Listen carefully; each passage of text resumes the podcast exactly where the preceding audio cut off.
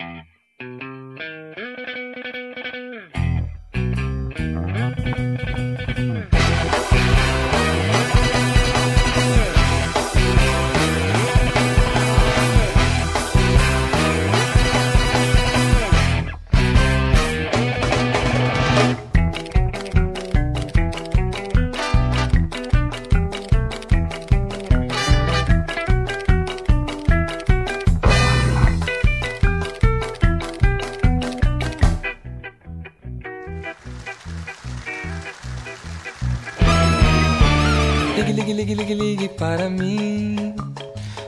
Diga, diga, diga, que me ama. Que eu não vou mais implorar.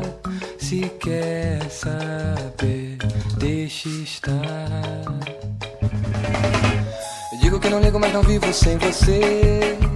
E aí, headbangers, hippies, grunges, punks, góticos e pessoas de merda que escuta essa bagaça. Eu sou o Romental, está começando agora mais um episódio de podcast de Crazy Metal Mind. E tem aqui comigo Gustavo Chagas. Seja muito bem-vindo. Ah, é sempre o quê? Um prazer enorme pra você. Porque, né, é, cara, assim, eu for cobrar, o meu cachê tem que ser maior. Assim, pra eu fazer parte dessa bagunça aqui, dessa balbúrdia. Que isso, pra, Chagas? Pra descrever. Tu tá caindo Tá no ostracismo, ninguém lembra de ti mais no Porta dos Fundos. A gente tá te alavancando tua carreira de novo, tu que tem que pagar pra gravar com a gente. Não, é que pra ser é, esquecido, você tem que ser lembrado alguma vez. tá? Então, esquecido nunca você. Você, tô.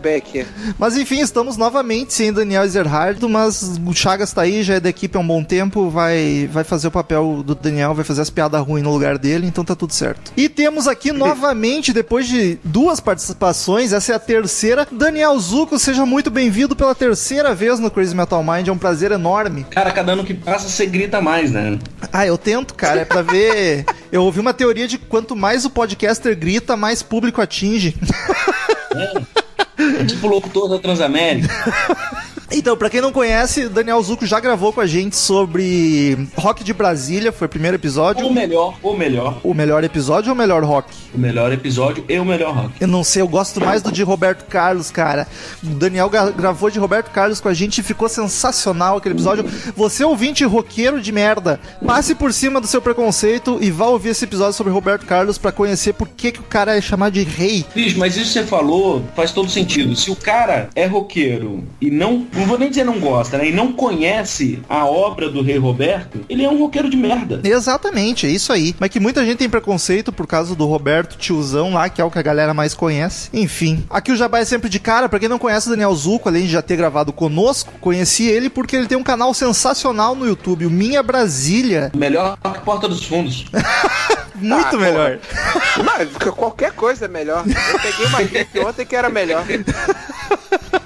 Mas então, pra quem não conhece, Minha Brasília no YouTube, é só colocar lá que tu acha sem, sem erro. Tem entrevistas sensacionais. Daniel Zuco dirige uma Brasília em Brasília, entrevistando celebridades, personalidades, tanto do mundo da música como atores, atletas, políticos. Cara, não perde pra nenhum programa gigantesco de TV aberta de entrevistas. Daniel Zuco entrevista bem pra caralho e tem convidados top pra cacete. Gosto demais. E eu fico revoltado. Quero fazer a denúncia aqui que o Minha Brasília tem muito pouco inscrito e muito pouca visualização pra qualidade do canal. Deixo aqui minha revolta. Então vão lá assistir porque é bom pra cacete. É porque neguinho fica assistindo o canal de sketch de piadinha, pô.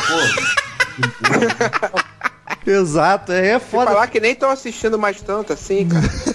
Mas se inscreve lá, beleza? Minha Brasília, hashtag Minha Brasília tudo junto, então Minha Brasília separado, você entra lá e vai assistir o melhor programa de entrevista de todo o sistema solar comigo dentro de uma Brasília no 78, andando por Brasília, entrevistando pessoas espetaculares aqui dentro da minha caranga, na capital federal. Você não perde por isso, velho. Olha, já tá pronto pra ser radialista também. Eu tenho um podcast. E pra quem não tá ligado, o Gustavo Chagas já gravou um milhão de episódios aqui conosco, já é da equipe, mas eu continuo fazendo propaganda porque o canal Riff também merece.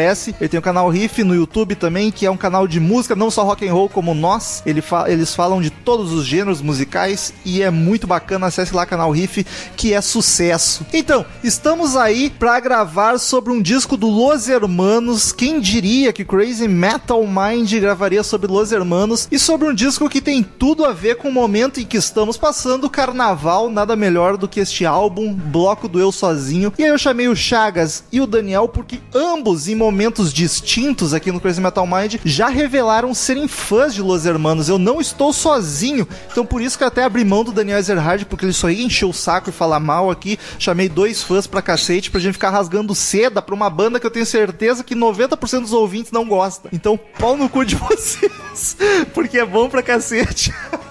Eu tenho desdém pelos seus ouvintes. Desdém. Que são teus ouvintes também já, né? Me deixa. Certeza que eles não gostam, porque quando se fala em Los Hermanos, na cabeça dessa galera deve vir logo as duas piores, que é Ana Júlia e Primavera, do primeiro disco. Ah, provavelmente. E eles não se deram o trabalho de ouvir todo o resto. Todo o resto, cara. Quatro discos espetaculares. Espetaculares. Eu, eu confesso assim, eu não tenho um disco preferido. Eu gosto dos quatro e eles têm sonoridades completamente diferentes. São bandas diferentes com a mesma qualidade em quatro discos diferentes. Porra, eu ia perguntar mesma- isso, o Daniel já acabou com a minha pergunta. Já respondeu. Enfim, bloco do Eu Sozinho, vamos nessa. Eu sou terrível.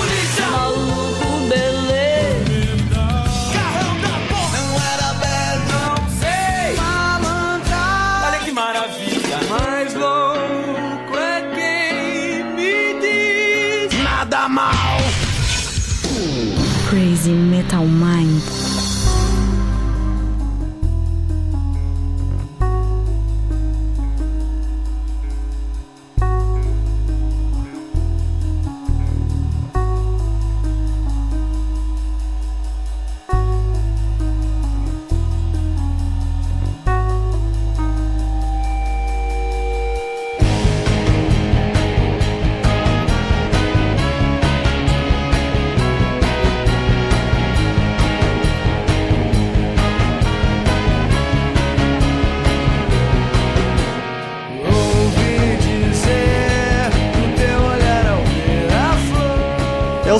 Disco do Los Hermanos, lançado em 2001. E o Daniel Zuko já respondeu, eu quero saber do Chagas. É teu disco favorito do Los Hermanos? Não, é o Ventura. Mas esse é, são os, embates da minha vida, assim. É que sempre tem coisas que são que eu não consigo decidir. Tipo, meu filme favorito é o Snatch. Justo. do- é o terceiro do Guy Ritchie. Mas eu fiquei muito tempo entre Snatch e Jogos e Trapaços, que é o segundo dele, assim. Outro embate que eu também tenho dentro de mim, sozinho aqui, é- é- era o Bloco ou o Ventura, como no predileto, mas, mas eu, eu cheguei à conclusão e depois de muito tempo, muito tempo, confabulando eu comigo mesmo, que é, que é o Ventura. O mas o Bloco fica logo ali. E cara, quando chegar nela, eu falo, mas o fator decisivo que pesou pro lado do Ventura foi que né, nesse CD do Bloco tem uma música que eu odeio deles. Odeio. olha, olha, Que olha. triste, agora, agora eu fiquei curioso. Tem umas que eu não sou muito fã também, mas agora, mas odeio, eu achei uma palavra forte. É que eu acho. Ah, eu acho ela tão estranha. Vai logo, vai logo. Revela aí, revela.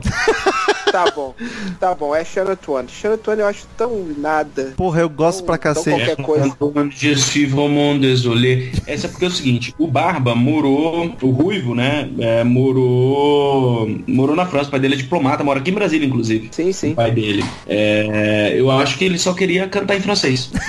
É, exatamente, exatamente. Ah, acho, acho fofa essa música, mas quando a gente chegar lá a gente discute e briga mais. A formação deste álbum é a formação clássica do Los Hermanos, né? Basicamente a uma, a única. O Rodrigo Amarante no vocal, guitarra e baixo, Marcelo Camelo no vocal e guitarra, Rodrigo Barba na bateria, Bruno Medina no teclado. Esse disco foi o que saiu o Patrick Laplan, que era o baixista. Ele saiu logo e começaram a gravar esse disco. E eu quero saber de vocês, neste álbum em específico, não no Los Hermanos em si, qual dos músicos que mais se destaca? Pode ser composição também, mas principalmente o instrumentista, quem que chama mais atenção pra vocês? Cara, o que eu mais, o que eu mais gosto é, desse CD, e eu acho que da carreira, ele não é o melhor instrumentista, bem de perto, assim, mas o eu gosto muito do Barba nesse CD, porque é, é o, esse CD, como é o segundo, é, uma- é meio de transição entre a porradaria louca que foi o primeiro e, a, e o terceiro que é classudo pra caralho. E nesse tem, ne- tem o negócio de sambinha, tem os hardcore, tem umas coisas doidas, tem umas músicas bem, bem calminhas, bem sentimental e tudo bem, adeus você. Não é falta de técnica, ele tem técnica pra, pra caralho, mas é um jeito muito específico dele de tocar. Ele entende como é, toca samba, ele toca samba do jeito dele, não é um jeito clássico de se tocar samba na bateria. Enfim, e, e, e isso reflete uma porrada de, de, de, música. Tudo Carnaval tem esse fim, tem a levada dele, Retrato Paiá, que é a minha música preferida, também tem um tem, tem umas quebradinhas meio esquisita dele. Porra, a bateria tá muito. bem colocada pra cacete, né? E não, uhum. não deve ser. Mas é, mas, é do, mas é do jeito dele, entendeu? Tipo, o, é, é a maneira dele de ver um sambinha ou uma música mais. Não é a maneira clássica de se tocar, sacou? Sim, e não deve ser fácil tu encaixar a bateria nesse, nesse tipo de música, tá ligado? Eu não sou baterista, não sei, tô deduzindo que não seja fácil, mas imagina largar as baquetas na tua mão, ó, toca aí. Com essas músicas calminhas ou um pouquinho mais viajandor, mais experimentalzinha, tá ligado? Deve ser foda pra cacete. Uhum. É muito mais fácil tu ir num tupá, tupá, tupá, tupá. É, e ele é grosso pra caralho, então imagina dar uma, dar uma, uma, uma acalmada. Eu não sei quem que. Se tem algum responsável, se é muito o quarteto ou até os músicos contratados que auxiliam, mas a composição em si, da música, não da letra, que eu acho que é tanto elemento, é tanta coisinha se encaixando perfeitamente que eu acho muito foda. Não sei quem que é o responsável por isso, ou se todo mundo contribui bastante, mas eu acho que esse disco em específico do Los Hermanos, ele tá tão completinho e cheio de elementos assim perfeitos, até me faltam palavras para explicar, que eu acho genial. As melodias vocais também para mim é o ponto alto do disco, o que mais me chama atenção e me cativa são as melodias vocais, acho belíssimas. Ah, sim, sim. Cara, é tirando o primeiro primeiro, todos. É, é, meio que uma parceria. Eu não sei se nesse específico começou. É porque eles meio que auto se produzem e eles tinham o, o Rodrigo Cass... Rodrigo não, eu não sei se é Rodrigo primeiro nome dele, mas o Cassim. Cassim que é, é, um produtor que sempre fez coisa com ele. Ele fez coisa pra Vanessa Tamato também. Alexandre. É, Alexandre, Alexandre Cassim. Quase Rodrigo. É, é, não sei porque eu falei, eu tenho tanto Rodrigo essa porra. É, e é meio um conjunto ali. Cara, é interessante que tem um documentário que mostra a gravação do Ventura, que mostra como é o processo de composição deles. É uma coisa muito doida, cara. Eles têm uma linguagem só deles ali. Ele, o, o Cassim, é, ele falou uma hora no, na gravação do Ventura, ele falou assim: ah, faz um. Eu não sei se era pro metal ou pra algum riff. Ele faz um, faz um riff Lucinha Lins. que só eles entendiam. Só eles entenderam. Ali é uma coisa doida ali que tem na cabeça deles, que é mais ou menos isso. Mas não tem muito mão de produtor primeiro foi do Bonadio, enfim, vamos, vamos passar por cima desse cocôzento. mas... pra fazer bombar, né, mas... no Domingão do Faustão. É, mas é meio uma coisa deles ali. É, esse negócio do riff Lucian Lins é inspirado no naquela dos gatos, né, do, do Chico Buarque, que eles ah. usam para pam pam pirim pam pam eles usam isso direto, né? É, esse ah, tipo tá. É, do, do, que tem tudo a ver com, com essa ideia do Lucinha Lins. Eles inclusive, eles, inclusive, regravaram Hollywood. Sim. O, do Chico Buarque também, que tá no, no, na peça e no filme Saltimbancos, que é aquela Olha nós aqui, pam, pam, pam, pam, olha nós aqui, How do you do, Caruaru, I wanna be, olha nós aqui, que tem a mesma levada também, né? Essa coisa meio Broadway, assim, né? Uma Broadway uhum. meio do Kim. É, mas entrando nesse tema, cara, o que eu mais gosto desse disco é que o Rodrigo Amarante se firmou como compositor. Pois é, eu tava o olhando primeiro... aqui. Vocês conhecem Los Hermanos muito mais que eu, mas eu não sabia, eu achei que era mais dividido. Esse disco é muito camelo e algum assim, um terço talvez de Amarante. É, mas só que a questão é o seguinte: no, no, no primeiro disco é tudo nome de mulher, né? Aline, Bárbara, Ana Júlia. é tudo umas músicas de corno carnavalesco. Assim, Atirando né? para todos os lados. É, e, e, as letras são bobas, né? Você pega eles a partir desse disco, e aí isso se aprofunda muito no Ventura e se aprofunda absurdamente no 4, é, principalmente as letras do Rodrigo Amarante, são mais filosóficas, tem um monte de pegadinha ali, sabe? Que você vai identificar. Você fala assim, porra, o cara puxou isso aqui do filme, do Rousseau, lá na puta que pariu. Você fala, caralho, olha só que legal, né? Ele vai usando umas referências que vão, que vão fazendo a composição dele ser um pouco mais profunda do que a do Marcelo Camelo, que é muito boa também também, por acaso. Eu gosto Mas dessa eu- vibe Humberto Gessinger, de compor. É, sim.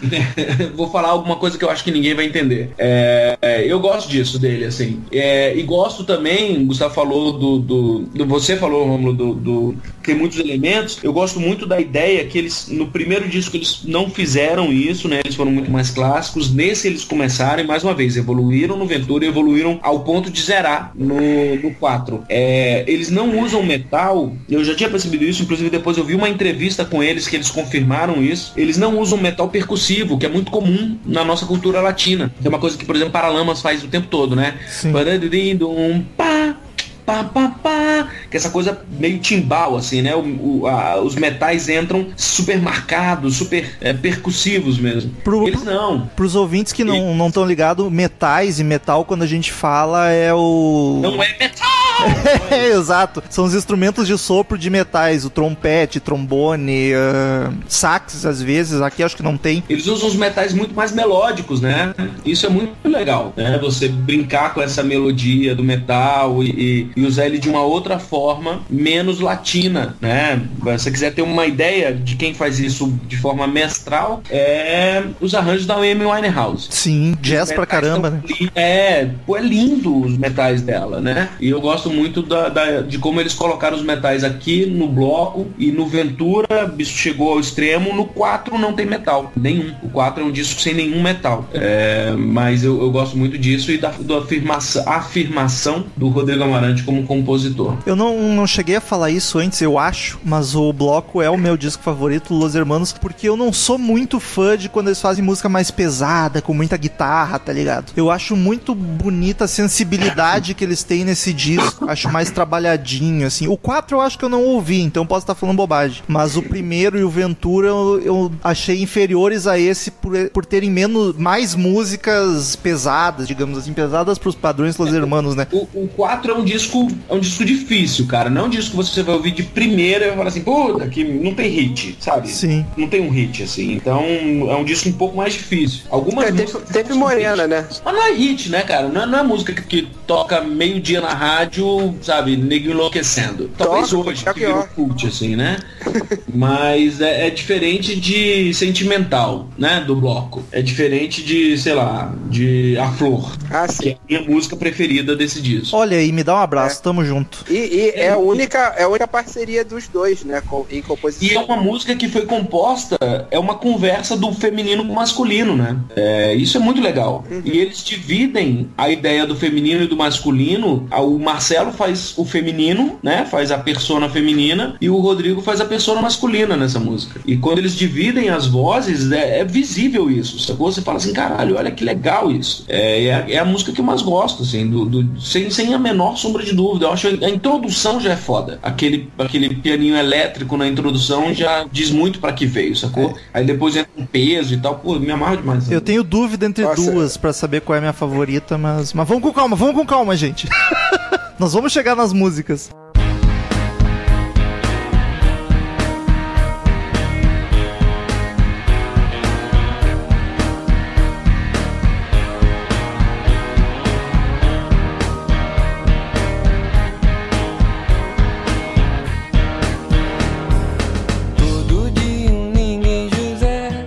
Queridos amigos, pra quem não tá ligado em Los Hermanos, só conhece a Ana Júlia, que tá longe de definir o que a banda é, como que a gente pode definir a sonoridade deles? Eu acho isso difícil pra cacete. Vamos tentar rotular aqui. Seria indie? Um indie nacional? Um alternativo? Cara, Nesse álbum em específico. É muito difícil, Esse né, cara? esse álbum é um indie carnavalesco core. Carnaval Core. Carnaval core. Não sei, Ah, cara, cara. eu, eu sou. uh, aquilo que a gente tava conversando. Eu adoro falar isso, cara, pra deixar os ouvintes curiosos. Aquilo que a gente tava conversando antes de começar a gravar. é, cara, eu sou. Eu sou velha guarda, né, bicho? Então, eu sou. Eu acho que eu sou mais simples. É rock and roll, acabou. Olha que bonito. Eu, eu acho que ele, ele é muito mais do que o peso na guitarra. Muito. né? Você vai falar que James Joplin não é rock and roll? Não, é aquilo que eu Pois digo, é. Queen é rock and roll e Motorhead também. e vai ouvir as duas. Janis, Janis eu acho rock and roll pra caralho e ela deve ter usado distorção em duas músicas. Em Sim. toda a carreira, sabe? Então tinha música da Janis que era só piano, guitarra e pandeiro. E é rock and roll pra caralho. Tem música dela que é só voz e é É. foda pra caralho. Então, bicho, assim, é- é, quando começa com essas definições, aí agora eu vou alfinetar teu público, que vem muito da galera do metal. Ah, o que, que é isso? Isso é heavy metal, isso é crazy metal, isso é death metal, isso é hard metal. Crazy isso é Metal foi foda, essa foi é- específica.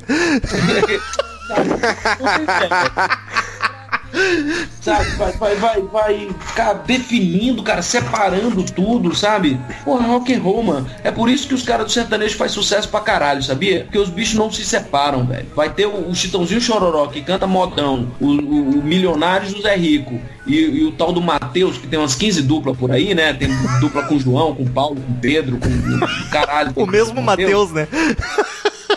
Bicho, os caras tudo tocam uma música do outro, velho. Tudo pra eles é sertanejo. O modão e, e- e o batidão. O pior é que isso é E foda.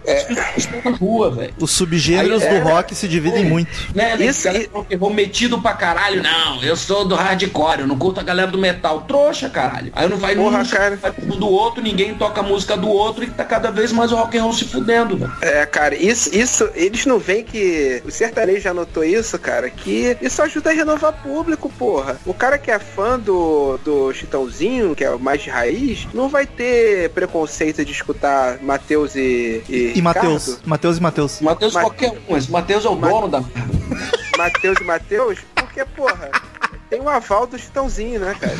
O, e o, e- e- e o isso, rock cara. podia muito fazer isso, cara. Você- o que você falou foi certinho, porque eu tava trocando ideia outro dia aqui com um produtor que faz evento. Ele faz evento na porra toda. Agora ele tá é, indo pra outros estilos, cara. Mas quando ele era só do metal, cara, era cada picuinha ridícula que uma galera de um evento não ia na outra galera de evento porque uma um cara citou Nietzsche no Facebook, aí o outro cara era mais de era, era mais, sei lá, tipo Karl Marx.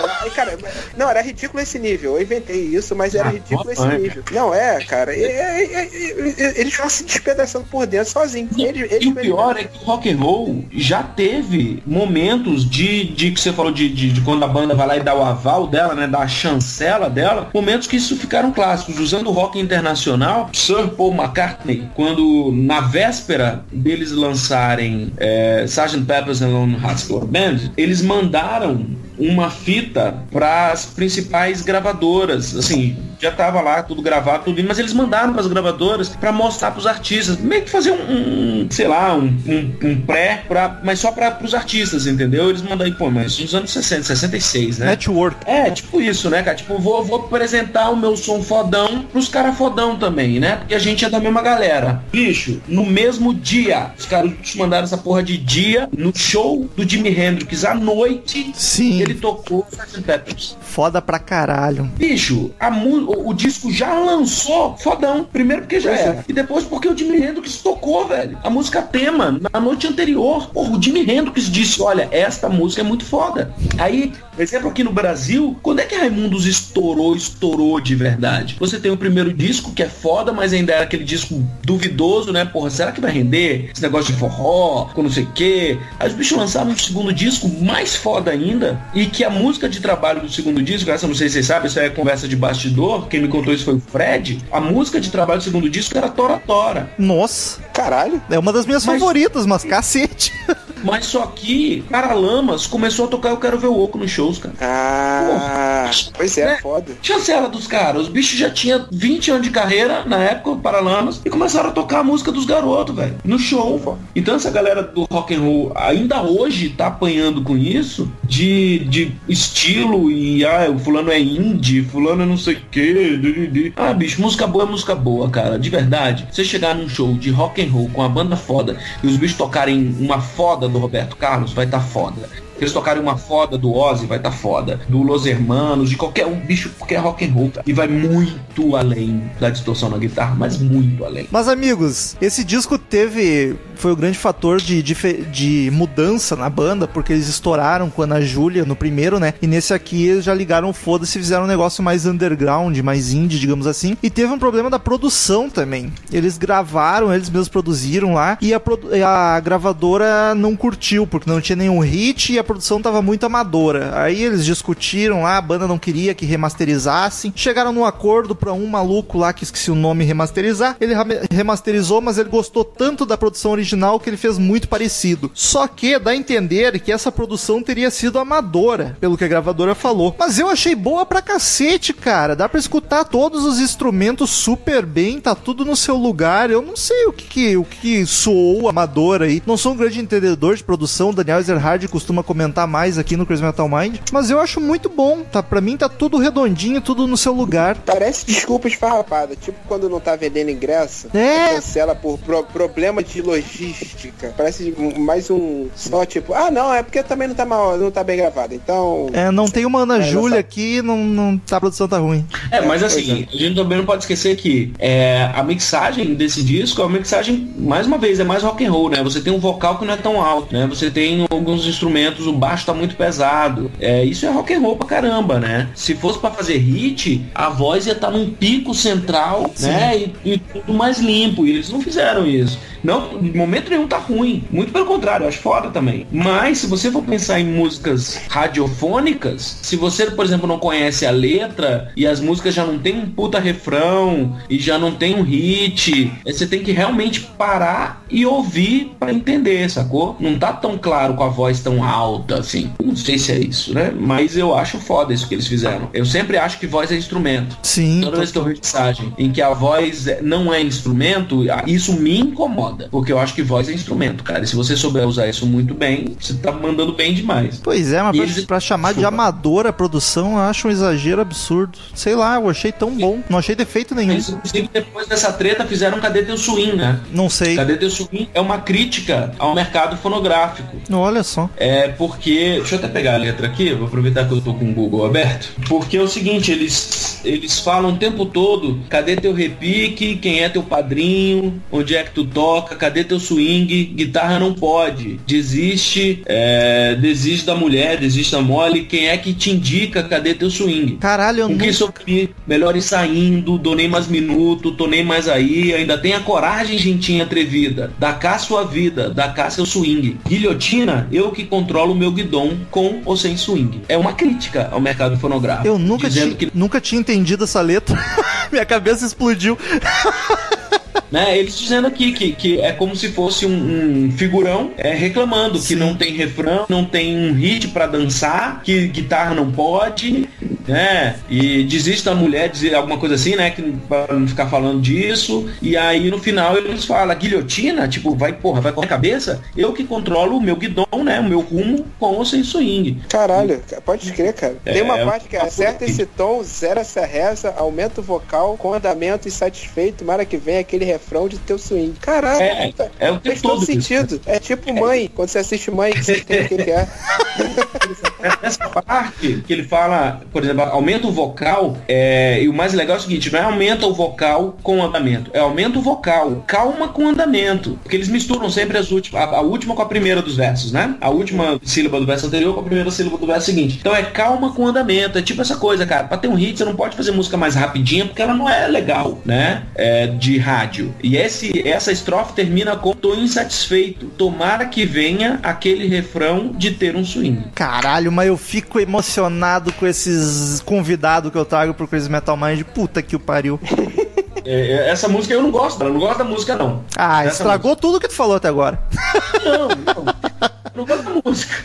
É, mas eu acho a letra foda. Eu uhum. acho a letra uma sacada boarquiana, né? De, de, de realmente confundir, fazer passar uma coisa e você só vai se tocar nisso 10 anos depois. Tipo, caralho, era disso que ele tava falando. Mas a música em si eu acho chatinha.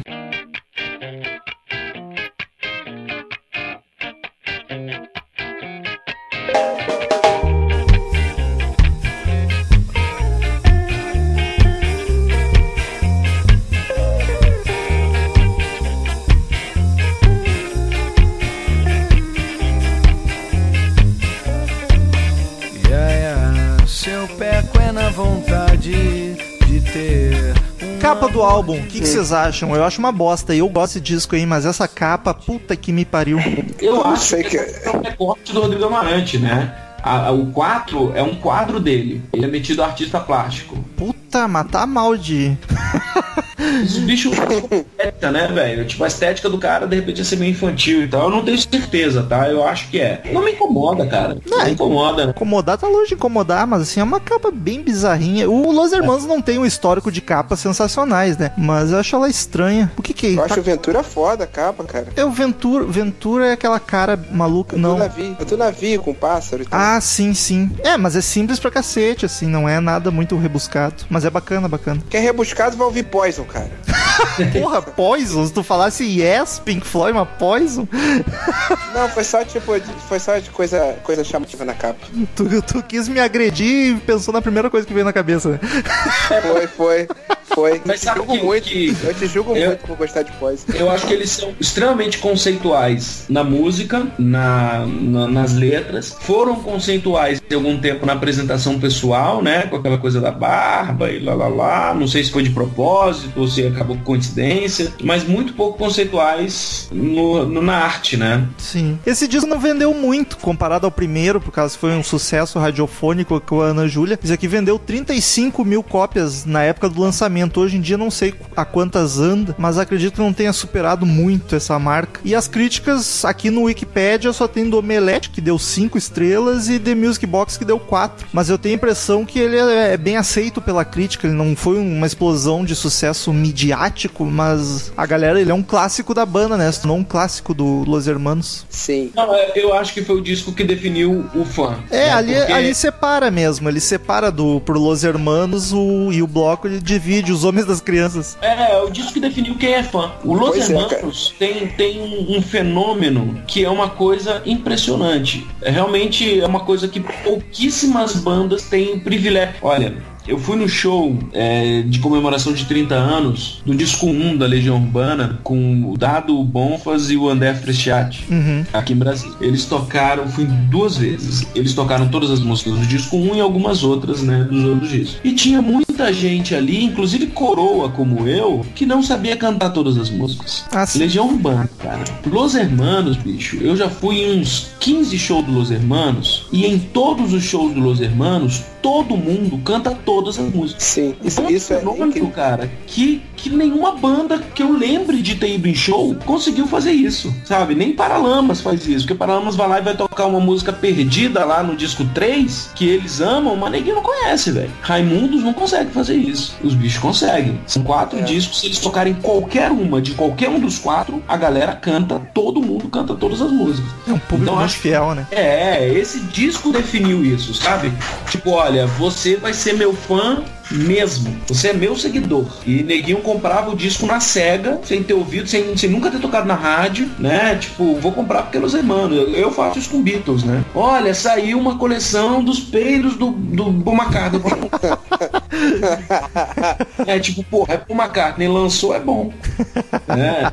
Foi quando eu, o Gustavinho lá novinho que, que gostou de, do primeiro. Cara, quando eu ouvi esse CD, eu fiquei maluco, cara. É que do primeiro eu já tinha ido em três shows, porque eu já tinha gostado muito, pra caralho. Nesse, cara, aí foi aí que começou a putaria. De eu, de eu, eu não perder um show deles, foi nesse daqui, porque eu fiquei, cara, o show deles é enlouquecedor, cara. Porque com o bloco virou missa, virou é um culto. Um culto que, que todo mundo, todo mundo fala amém e aleluia. E só pra ser justo, tem outra banda também que o show é, é, é nesse nível, mas não riam. Mas o show do Forfã era assim também. Eles podiam tocar qualquer coisa, qualquer CD e todo mundo. E com Brasa, agora eles viraram Brasa, é também assim, qualquer eles tocam, eles tocaram os dois CDs inteiros agora no lançamento do segundo, todo mundo cantou tudo, berrando. É o mesmo nível. Eu gostei do Não Riam. Não, é, é, porque eu, é que eu sei que pode soar ridículo. Eu sei quão, quão, quão forfã é foda. Mas eu sei que pode soar, pra quem, pra quem se distanciou da época que eles eram lelés, eu sei como pode soar ridículo. que Quem não acompanhou a mudança deles, entendeu? Justo. Só pra, só pra contextualizar. Vamos fazer um episódio for fun ainda, Gustavo. Pô, por favor. Nossa, o Daniel me mata. Ele, ele vai. Nossa. Mas então, o bloco do Eu Sozinho tem 14 músicas, música pra cacete. Vamos lá comentar uma por uma rapidamente.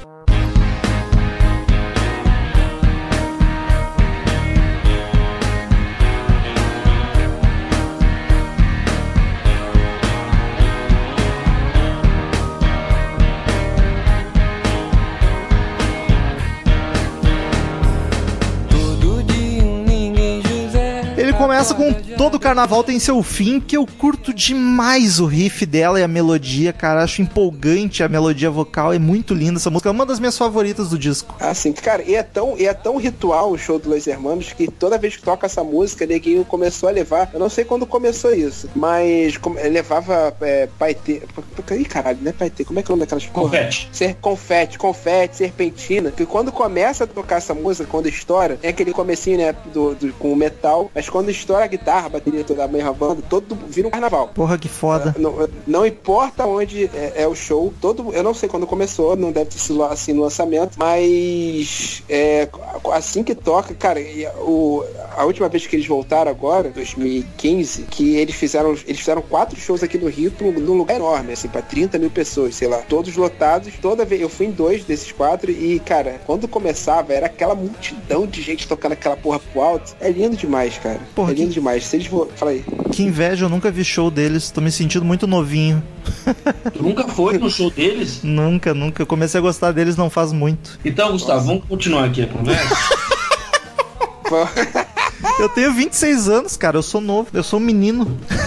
É, cara, o Todo Carnaval Tem Seu Fim, eu acho que é a última música do primeiro disco. Eu acho que ela encerra o primeiro disco, sacou? Sim. E sendo assim, olha, daqui pra frente tudo vai ser diferente, citando Roberto Carlos. Caralho, mas faz sentido. Tipo, ó, se prepara porque aca- acabou aquela festinha lá. É, exatamente, a música é outra agora. Então, eu acho que o nome, inclusive, é de propósito. Sim. Eu acho que ela, ela é, o, é o encerramento do primeiro disco. E aí daí pra frente é outra coisa. E ela, mas e ela já vem mostrando a que veio, né? Com os metais super presentes já. Ela é- já é toda completa, cheia de elementos e efeitos. Acho muito bacana. Tá tudo enfeitando a melodia vocal, que pra mim é o carro-chefe da música, tá ligado? Uma, pra mim é uma das melhores desse álbum. Né? Todo carnaval tem seu fim. Acho lindíssima. É, é muito foda mesmo.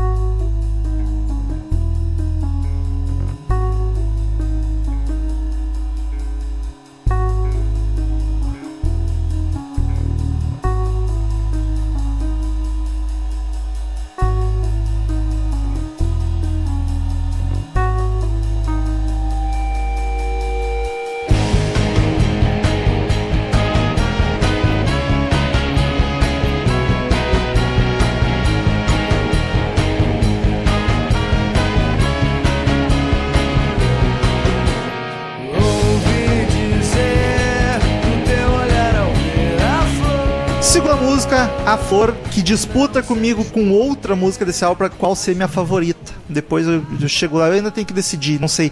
Mas é uma das mais lindas, cara. Puta, como é bonita. O pianinho já no começo, até explodir pra música. Ah, esse riff é feito. O riff ainda, não sei se é riff que chama, provavelmente não, porque é riff de guitarra. Mas é o riff, entre aspas, que é feito pelos metais, é sensacional. Melodia, né? Pam, pam, pam, pam, pam, pam, pam, É, seria a melodia dos metais, então. É, eu acho inclusive que eles conseguem com essa música e algumas outras alguns fenômenos de show que é coisa de Iron Maiden, né? Das pessoas cantarem no solo.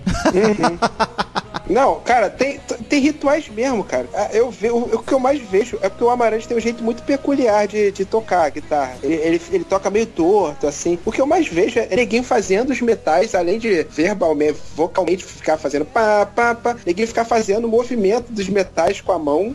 Eu vejo muito em show. E neguinho dançando. Toda vez que tem uma guitarrinha a lá Amarante, neguinho ficar dançando e emulando o Amarante tocando, porque é um jeito muito peculiar que ele tem. Cara, é, é, é um acontecimento, cara. É muito foda. É um E- acontecimento, definiu. E essa música, eu, eu sempre falei isso, enfim, na rádio eu falo isso todos os dias e vou continuar falando. Parece que eu sou um, um velho reclamão, mas não é. Um pouco é. Não tenho nada, Um pouco, um pouco, Daniel, um pouquinho. não tenho, não tenho, não tenho nada contra o streaming, mas eu, eu ainda acho que as bandas têm que lançar disco. O disco conta uma história. Se você pega essas músicas separadas só por streaming, a gente poderia, talvez pra mim não fizesse sentido, todo carnaval tem seu fim ser a primeira música como encerramento do disco anterior. Sim. Porque eu ia estar ali com 14 músicas perdidas sem ordem, entendeu? Então eu acho que tem que ter um disco pensado, contando uma história. Por que, que eu falei isso? Seguindo a ideia dessa, dessa contação, se a primeira música é a despedida do,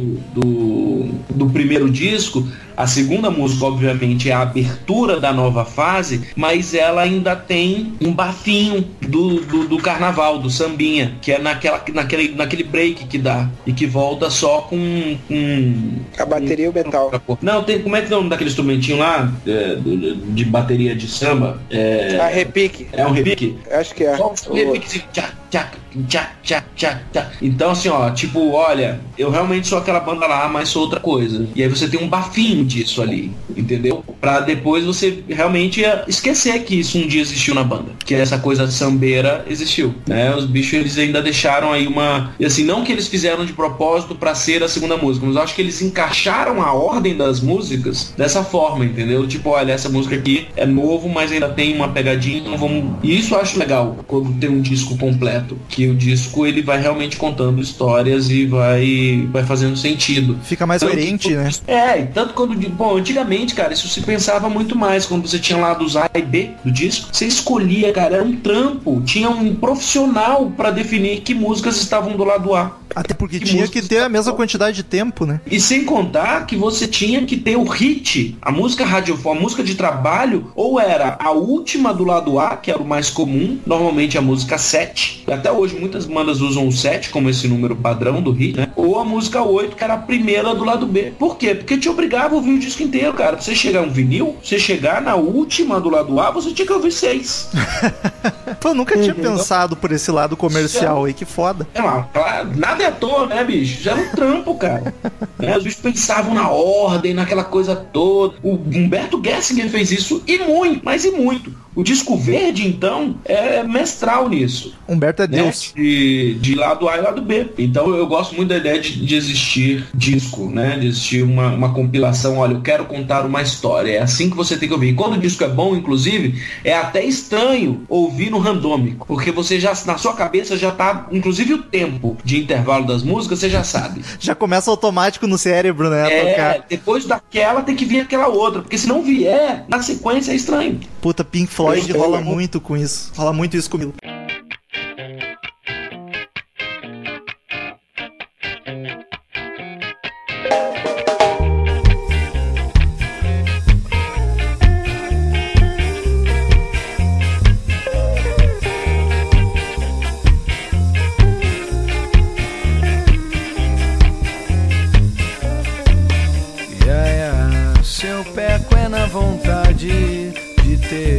Terceira canção, Retrato pra Yaya, é outra clássica desse álbum, não é mesmo? E agora eu Ah, acabei é, de lembrar é. que o Chagas falou que era a favorita dele antes já. Então, é porque tem, é, tem um motivo. Tem um Sentimental. motivo. É, tem um motivo sentimental. Que ainda nem aconteceu. Ô, mas, louco. mas. Eu já aí- perguntar se existe uma Yaya na sua vida.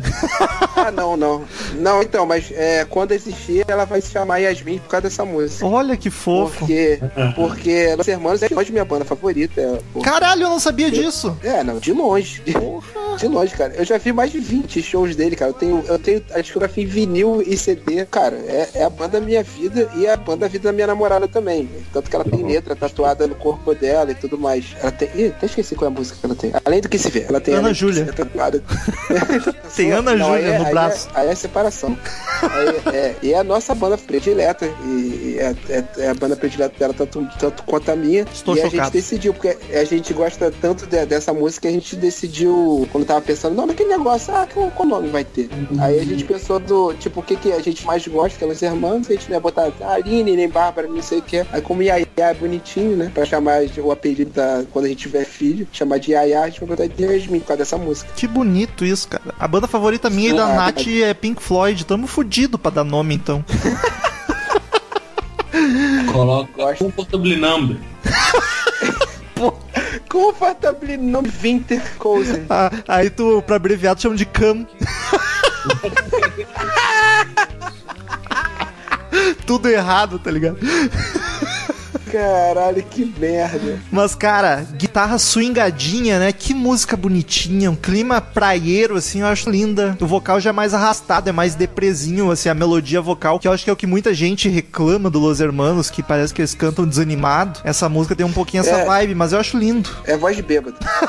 É, Meio rolado. Eu acho que o esquema da preguicinha na rede, na beira da praia, sabe? Eu acho que É despo- despojado, despojado. Despojado é ótimo. Eu gosto dessa música, eu gosto muito da bateria. Cara, foi o que eu anotei aqui também. A bateria tá super presente, marcando a música pra caramba. As viradas em contratempo, né? Caixa, prato, acho isso bacana demais. E gosto muito do vocalize no final. Meu Deus do céu, isso, isso é. Meu Deus. É, é, de, é de chorar. É de chorar. É, cara, é, é muito. Eu não sei, eu não sei explicar, cara.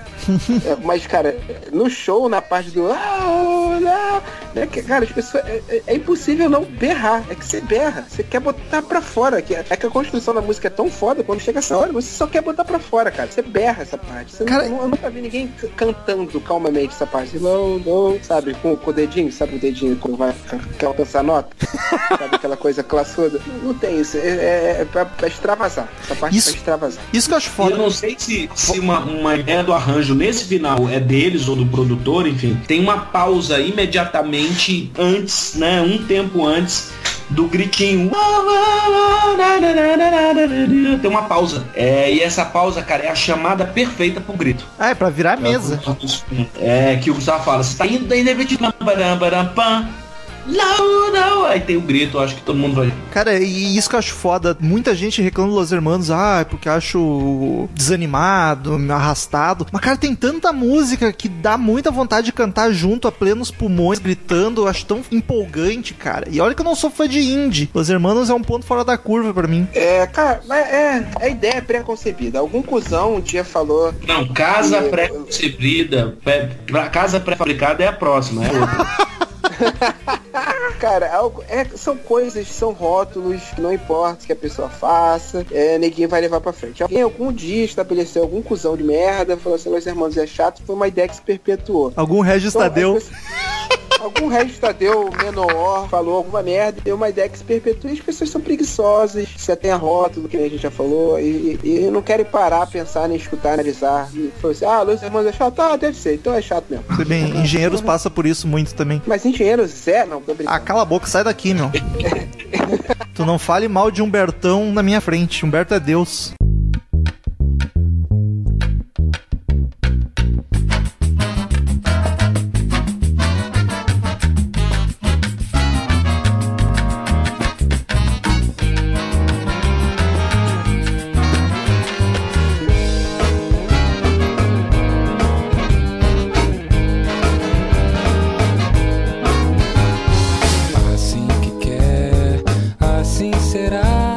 Será. A quarta canção. E essa aqui eu acho que. É, essa aqui é a próxima a dar uma baixadinha no disco, assim. Eu acho que. É. Ela começa com uma baixeira muito bacana. Eu gosto do baixo nessa música. Mas eu acho ela, ela mais difícil. Ela é levemente dissonante por causa da percussão mais maluca, assim. Acho ela, a música um pouco esquizofrênica demais. Não me agrada tanto. Longe de ser ruim, mas não, não, não tá longe de ser entre as melhores pra mim. É, eu, eu gosto, eu gosto muito dessa música, eu acho ela bonitinha. E tem uma levada meio, meio, meio do primeiro, a parte boa do primeiro, sabe? É, é uma. Parte boa não, eu gosto desse. Mas é, é, tem, é, um, é, um, é um estilo de rock que ele, ele, quando eles começaram, eles falavam que a, a grande influência deles era o Weezer, né? Eu acho essa música muito Weezer. E como eu sou fã de Weezer e como eu sou fã dos irmãos, eu achei uma mistura boa nessa música. Suspeito pra caralho. É, eu acho normal. Foi muito, muito choque de cultura, tá ligado? Definindo a música. É normal.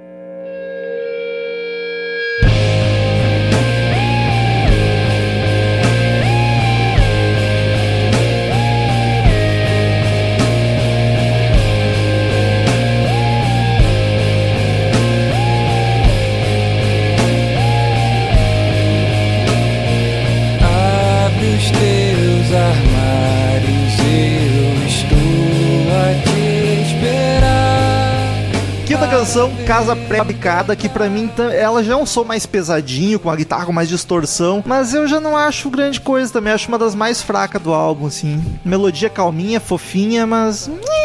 Eu gosto muito da letra, como eu falei, tem, tem um esquema de letras mais aprofundadas, né? Em trocadilhos e tal. Eu gosto muito, muito do, do, do refrão final, né? Que é canto pra mim qualquer coisa assim sobre você que explique a minha paz, tristeza nunca mais. Eu acho isso Eu, foda. é, cara, é, eu tenho, eu tenho dúvida, tava na dúvida se era Yaya ou essa, cara. É porque eu acho essa música tão, tão bonita, tão encorpada e, sabe, é tão, sei lá, a, a construção dela, eu não sei explicar bem as coisas, eu não sei se já notaram. Então estamos percebendo. Mas, eu acho a construção da letra dessa, da, da música, a melancolia, a, a- eu, eu acho ela muito foda. Eu acho é, ela, ela é linda. É um disco muito poético, né, cara? Eu acho que essa, essa música, é, não sei, assim, tem uma parte dessa música que é o começo do refrão, que eu não gosto do arranjo, né? Canta, quer de canto, que eu vou chegar. Eu não gosto do arranjo. É, que eu acho que podia ser um pouco mais melódico nessa parte. Ah, Quem sou eu para achar alguma coisa da música dos outros também, né?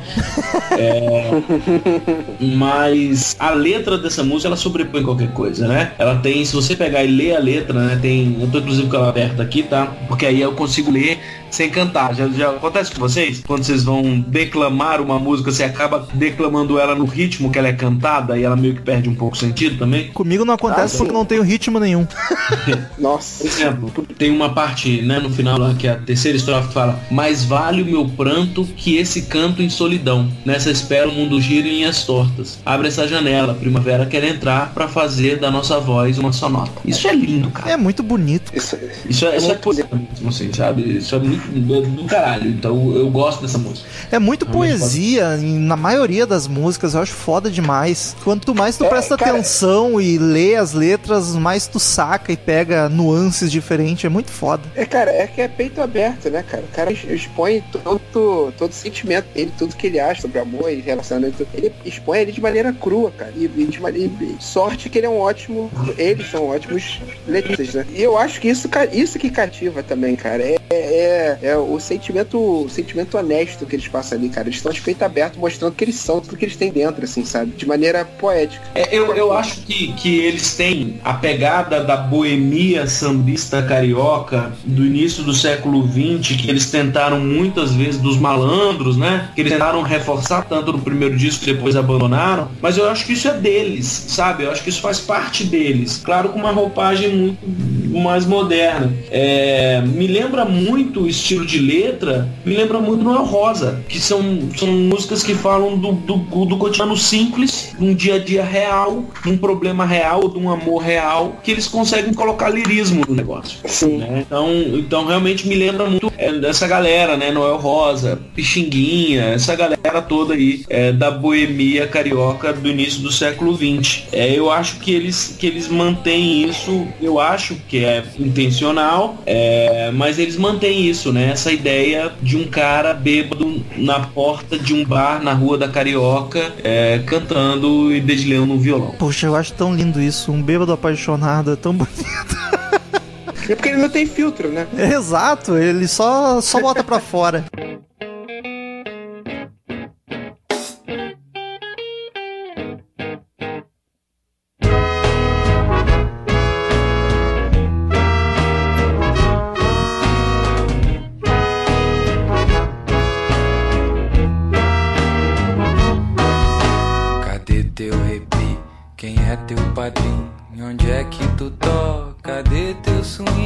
swing? Sexta canção, Cadê Teu Swing? Que eu não entendia até o começo desse podcast, que o Zuko me explodiu minha cabeça. Mas eu curto muito a intro da guitarra, acho belíssima. Os metais novamente vêm super presente, é uma música mais marcadona e cade- cadenciada. No final ela tem um ar levemente circense, eu acho bem maluquinha assim, mas eu gosto demais. E agora, sabendo a que se refere, passei a gostar mais ainda. Um ar circense não, é um riff Lucian Lins. Exatamente. pra falar na linguagem deles, né?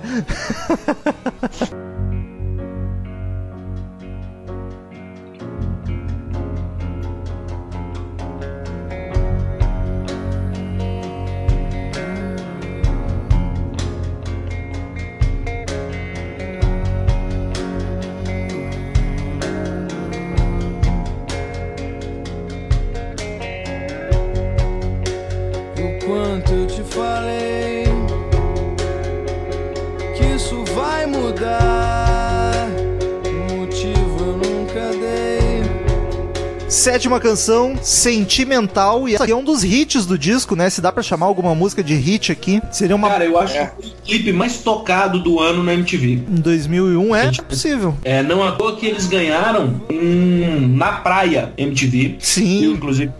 Graças a esse show deles, o uh, Unplugged na praia da MTV, que eu conheci Belchior, porque eles tocam a palo seco. Eu já conhecia. Pode. Eu já Vamos pode fazer um, se você fizer algum dia, qualquer um dos dois, fizerem um podcast sobre Belchior, me chama. Pô, eu não quero te chatear, mas a gente já fez um. Puta que pariu. A Ele gente- é muito foda. A gente fez Alucinação, que foi o disco que eu conheci por causa desse Na Praia do Los Hermanos, que eles tocam a Palo Seco. Eu já conhecia a Palo Seco na versão do Vander Wilner, e aí fui ouvir o Alucinação, e que disco espetacular, puta Eu- que pariu. Tem, tem uma frase, um meme desses que rola em WhatsApp, Facebook. Pode falar Facebook aqui no seu podcast ou é tipo TV Globo que eu tenho que falar numa rede Não, social? pode, pode, a gente tá... Aplicativo de troca de mensagens. Por enquanto pode. É, que é muito WhatsApp Facebook, que é tipo assim, uma, uma- um papel pregado num poste, sabe? Aham. Tipo um lambe-lambe assim, escrito Meu coração é um bar vazio tocando Belchior. Porra, que coisa linda. Que eu acho que Belchior faz parte dessa galera bêbada sem filtro, sabe? Total, que só vai cara. botando hora e tal. É uma vibe que eu acho que o Vander Wilner tem muito aqui no sul, que eu acho lindo e ninguém dá bola. Também, também. A gente falou do Vanderbilt, né? No, no programa de rock de Brasília. Ah, A acho gente que falou sim. um pouquinho também. Não sei se entrou no que podcast, eu- mas a gente e- falou. Acho que a gente falou alguma coisa quando falou do, do, do Autoramos e tal. É, Sentimental, acho que foi a música mais tocada, eu acho que é o hit. Dá pra chamar de balada do X-Men? Balada entre aspas, assim? Acho que sim, acho que sim, né? Que ela é mais. Mais uma vez, eu, eu não gosto do, do, do rótulo, né? É rock and roll pra mim igual, né? É, sentimental e todo carnaval tem seu fim, pra mim é rock and roll igualzinho. Ah, com certeza, mas ela é mais assim, mais chorosa, mais melancólica, É, digamos assim. Não, um bom termômetro é. Neguinho se pega do seu lado quando toca essa? Sim. Então, então é, é isso. É música, música de casal. É aquelas pra te ouvir de coração partido e chorar no cantinho. E, e ela tem é, o momento do grito também, né? Sim, o refrão, cara, ela cresce pra cantar plenos pulmões, chorando, mas cantar plenos É, pulmões. tá lá. Eu acho que essa frase deve ser a que as pessoas mais separam, assim, do, do Los Hermanos pra, tipo, sei lá, fazer pôster ou adesivo. Eu só aceito a condição de ter só pra mim. Acho que essa é uma das mais marcantes da carreira deles, eu acho. Tem uma parte nessa música que eu já li a letra, mas eu nunca, nunca identifiquei. Que é aquela parte que eles estão fazendo um, um, um coisinha no teclado. Tem uma vozinha lá no fundo. Parece que é um ruído, mas na verdade fala: se ela te fala assim, com tantos rodeios, é pra te seduzir e te ver buscando o sentido daquilo que você ouviria displicentemente. Se ela te fosse direta, você a rejeitaria. Caralho. Nossa, eu nunca tinha notado essa parte. Tem uma parte que faz um bolerinho, sabe? Antes de entrar no eu só aceito a condição de ter você só pra mim. Antes de entrar nessa parte, tem um bolerinho instrumental. E nesse bolerinho reza a lenda que fala esse texto. Eu Porra. nunca identifiquei. Só pra explicar que eu dei risada porque eu tô gostando que o, o Zuko tá quase um Jack Black aqui no episódio. Cantando os solos e os instrumentais, tá, tá bonito, tá bonito. Cara, eu gosto muito do instrumental da Sentimental. Ela é, é de uma melancolia tão forte e tão bonita ao mesmo tempo. É aquela deprê gostosa de sentir. Até quando tu tá bem no relacionamento. É, fica a mensagem pra Nath aí, tá tudo certo. É tão bom te ouvir e dar aquela depresinha. É foda. É, eu acho poética. É, é, cara, eu sou aquariano, né, bicho? Então aquariano é um ser poético por excelência. Nossa, Zuko, você curte signo? Não, eu não entendo porra nenhuma. Mas eu uso o eu sou aquariano pra dar desculpa pra qualquer coisa. Parece que encaixa, então tá tudo bem. É, eu gosto muito de quando fala eu só aceito a condição de ter você só pra mim. Porém, eu gosto ainda mais da segunda da segunda verso dessa estrofe que fala eu sei, não é assim, mas deixa eu fingir e rir. Então, o cara achando que o cara quer que a mulher seja só dele, sabe que ela não é e ainda fala mas deixa eu fingir. Eu acho isso foda. Ai, é tão lindo, cara. Pode ouvir esse disco 10 vezes que na décima primeira tu ainda encontrar coisa foda que tu não tinha prestado atenção.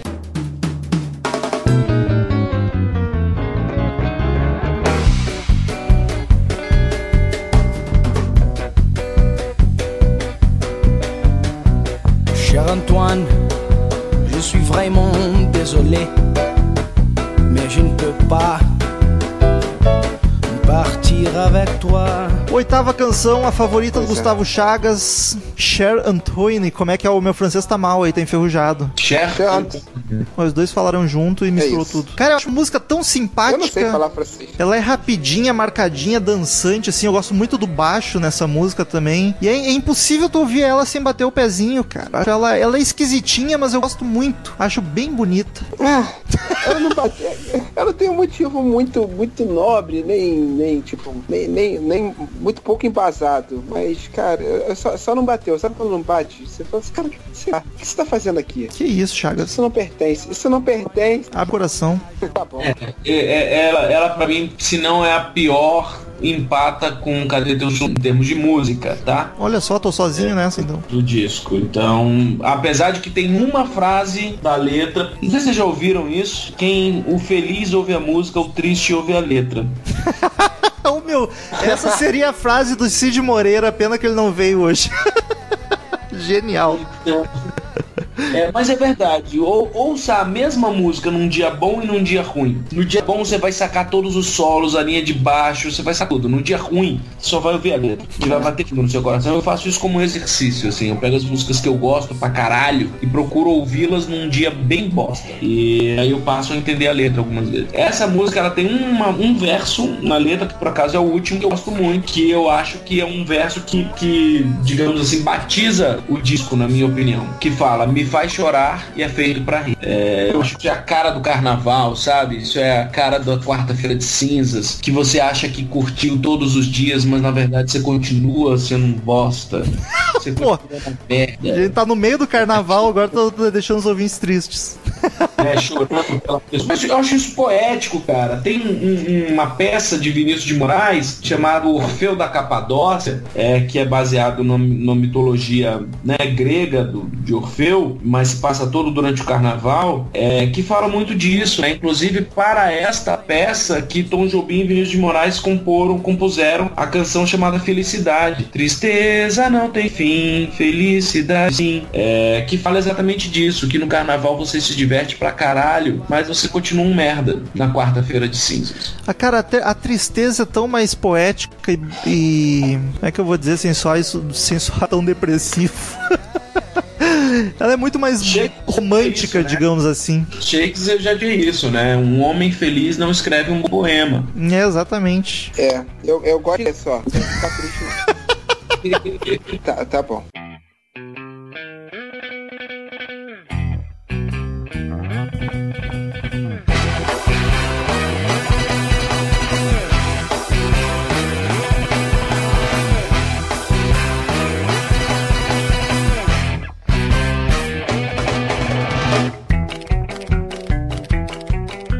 Nona canção, Deixe Estar, que pra mim essa disputa com a Flor de qual é minha favorita. Eu fico muito dividido. Cara, Deixe Estar, que música espetacular. Todos os elementos, o piano, a guitarrinha, o baixo, o vocal gaguejando, eu acho lindíssimo, cara. A melodia excelente. Eu acho uma das mais empolgantes do álbum. O refrão é feito pra cantar junto, gritando. Eu, eu- talvez ela seja minha favorita. Eu tô muito em dúvida agora. Eu gosto dessa música, eu gosto muito dessa música, principalmente ao vivo, cara. Tem uma, é uma pegada, é, música pra pular, bater no, no, no amigo ao lado, dar uma berrada. Também conhecida como Larry B, né? É, não, ela, ela não entra no meu top 5. Ô louco, bicho, achei estranho que tu tava quieto, mas não esperava essa, hein? Ah, não sei, cara, não sei, não sei, não sei, não entra. Não, Eu acho a melodia fácil, sabe? Ah, É, que eu falei, papo né? de hipster foi esse? É, eu sou meio da guarda, né, cara? Eu acho. Não, porque assim, ó, peraí. Eu não tô falando que eu sou um cara metido a que gosta de músicas indianas com, com referência afegana. Não. A questão é, eu acho que esta música foi composta para ser o hit. Talvez, faz sentido. E isso me incomoda, sabe? Eu acho que tem pouco eles na música, né? Tem, tem uma preocupação radiofônica, mais do que eles realmente. Então, por isso eu acho que a melodia é fácil. Eu acho que é que é fácil no sentido quase óbvio, né? Você, você adivinha a próxima estrofe, a próxima linha. Eu curto, né? No show me divirto e tal, mas do disco não é a minha preferida, não. Não, mas justificou bem. Eu discordo, mas justificou bem. Vou, vou, vou estar aceitando.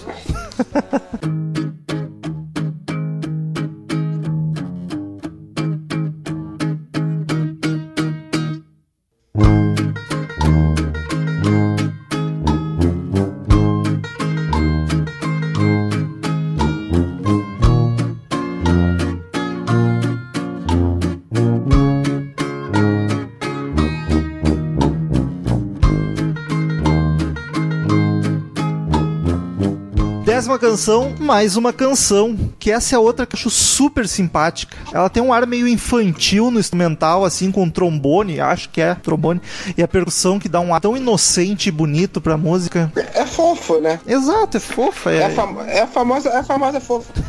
É essa música que termina com o neguinho errando uma flauta doce, né? N- Nunca notei. É? É, ele começa fazendo um solo na flauta doce e erra. Caralho, não, pra, pra mim que não sei nada, pra mim acertou, tá tudo lindo. Eu não sei se o errado foi um errado de propósito pra parecer errado, sacou? Ah, se tu Você perguntar pra realmente- eles, eles vão dizer que sim. É, eu não não- então não tem que alguém realmente errou e eles acharam, porra, ficou foda. Mantém. Sim. Mas ficou foda. Sacou? então eu gosto muito. Gosto, gosto do, do, do coral no final, o coro larara, Ah, demais. bonito. Gosto da errada da flauta doce. Música fofa. Pra mim, pra mim, simpatia é a definição dessa música. É muito simpática. É, cara, ela é fofinha, ela parece aquelas peças, sei lá, que tem no Lisbelo e Prisioneiro, em filme assim. Sim, faz Aquelas, sentido. aquelas, aquelas cordel, um cordel carioca. Cordel, cordel, exatamente. A construção dela parece uma peça, uma, uma historinha de amor bobinha, encenada por dois bonecos. Aí chega no final, tipo, vou chegar no final de mais uma canção. Aí tipo, parece, eu vejo, quase vejo eles no estúdio, assim, fazendo reverência, assim, obrigado. obrigado. escondendo, escondendo as marionetes, sabe? Escondendo as marionetes é foda. Eu acho muito fofo, cara. Eu acho o muito. arranjo é um arranjo de marchinha, né? Com quem, quem, com, com, com, quem, quem, com, com, com, com. Sim, é muito bom. repetido a exaustão na música brasileira, né? Sabão cracrá. O nome pelo Mamonos Assassinos. Ramones. Usa esse arranjo, né? Can, can, can, can, tchan, tchan, tchan, tchan, tchan, tchan, tchan, sabão, crack, tchan, tchan, sabão, crack. tchan. Usa isso. Igualzinho. Um clássico do cancioneiro nacional. É, mas não envelhece, né, cara? É bom. É, e, e, mais uma vez, reforça a maturidade da letra. Letra tão simples quanto a música, que é simplíssima. Tem três acordes e um coro no final. Mas a letra fala de forma simples coisas espetaculares, que dá vontade de você falar pra sua pessoa amada, sabe? Tipo, logo na abertura, nada vai mudar entre nós. Como eu sei, eu só sei. Tudo permanecer, afinal não há nada a fazer. Eu não nego, me entrego, você é meu grande amor e hoje eu vou dizer eu te amo. É Acho tão, foda. acho tão bonitas essas letras simples e ao mesmo tempo, tá ligado? Bonita pra caramba. Acho foda demais.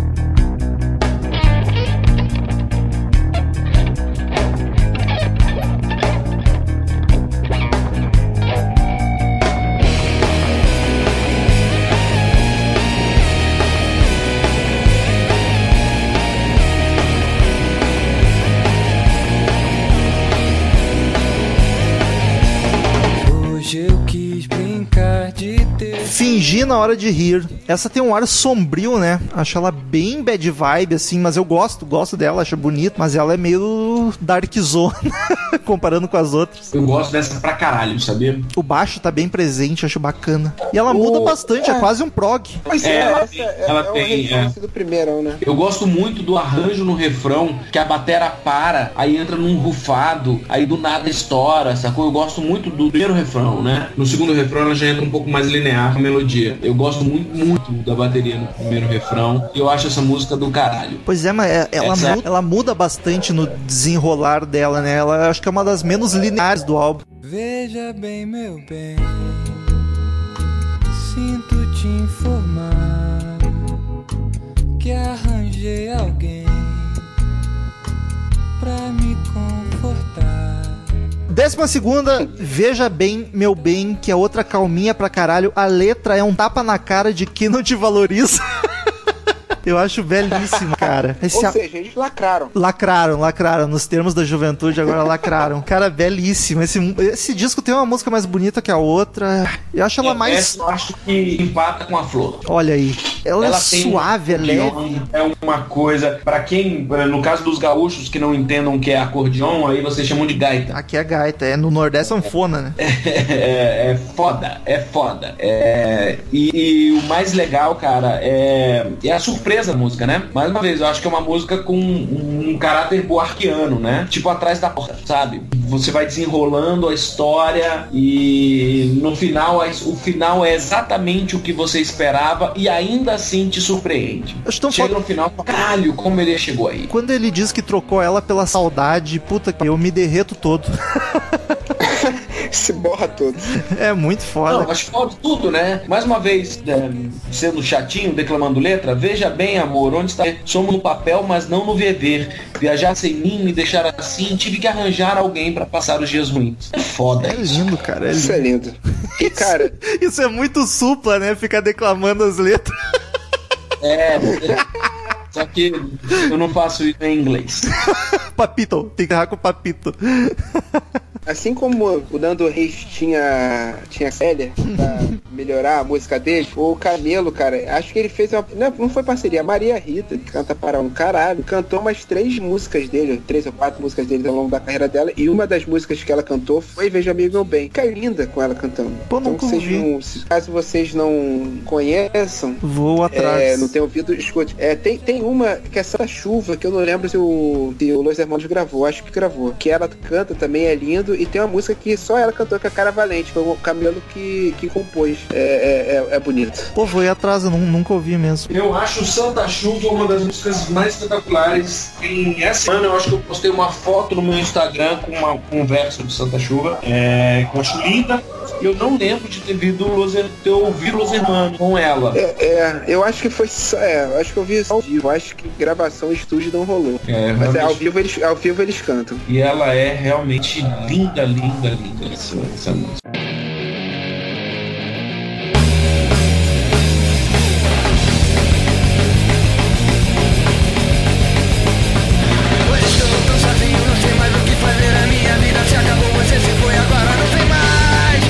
Décima terceira, tão sozinho, que, que susto. Veio do nada, uma porradaria de minuto e 18, super curto, um punk rock furioso perdido no meio do álbum. É uma música boa, cara, mas ela dá, dá uma assustada, assim, do nada, essa pancadaria. É, Eu acho é, que é, é a música que sobrou também. Tipo assim, precisava fechar o disco e sobrou uma música de um momento passado e eles tacaram aí. Pô, mas daí se ela não tem um propósito específico pra gente dizer que ela é mais bonita do que é, fica meio jogado, né? Porque ela destoa muito do disco, tá ali solta demais. E termina É, com é. uma, uma risada esquisita, né? Termina meio do nada, assim, sei lá. É, Eu não, não entendi o porquê que ela tá ali. Mas gostei, eu gosto, É. assim, como um punk rock, acho bem bacana. é, eu gosto da música. Eu acho ela meio despropositada, assim, meio, meio solta demais, que nem você falou. E a letra é ruim.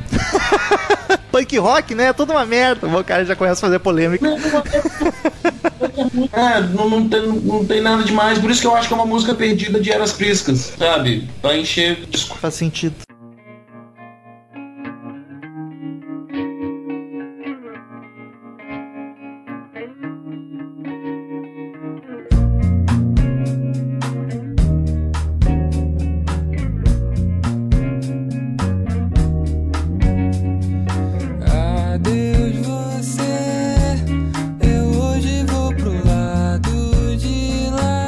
Última, décima 14, pra não perder a piada do podcast aí. Adeus você. Última música que, cara, é mais uma que eu gosto muito. Novamente a melodia é o que mais me atrai. Eles sabem fazer melodias belíssimas, cara. E ela te embala lindamente, parece que ela te carrega assim, flutuando. Me faltam palavras pra descrever de tão foda que é essa música. Cara, e a letra, e é, e é deprê pra caralho essa música. A ma- maioria é, né? É pra chorar demais. Mas, não, mas essa é. Eu tô levando tudo de mim que é pra não ter razão pra chorar. Vê se alimenta e não pensa que eu fui por não te amar. Assim, vê se não morre de greve de fome.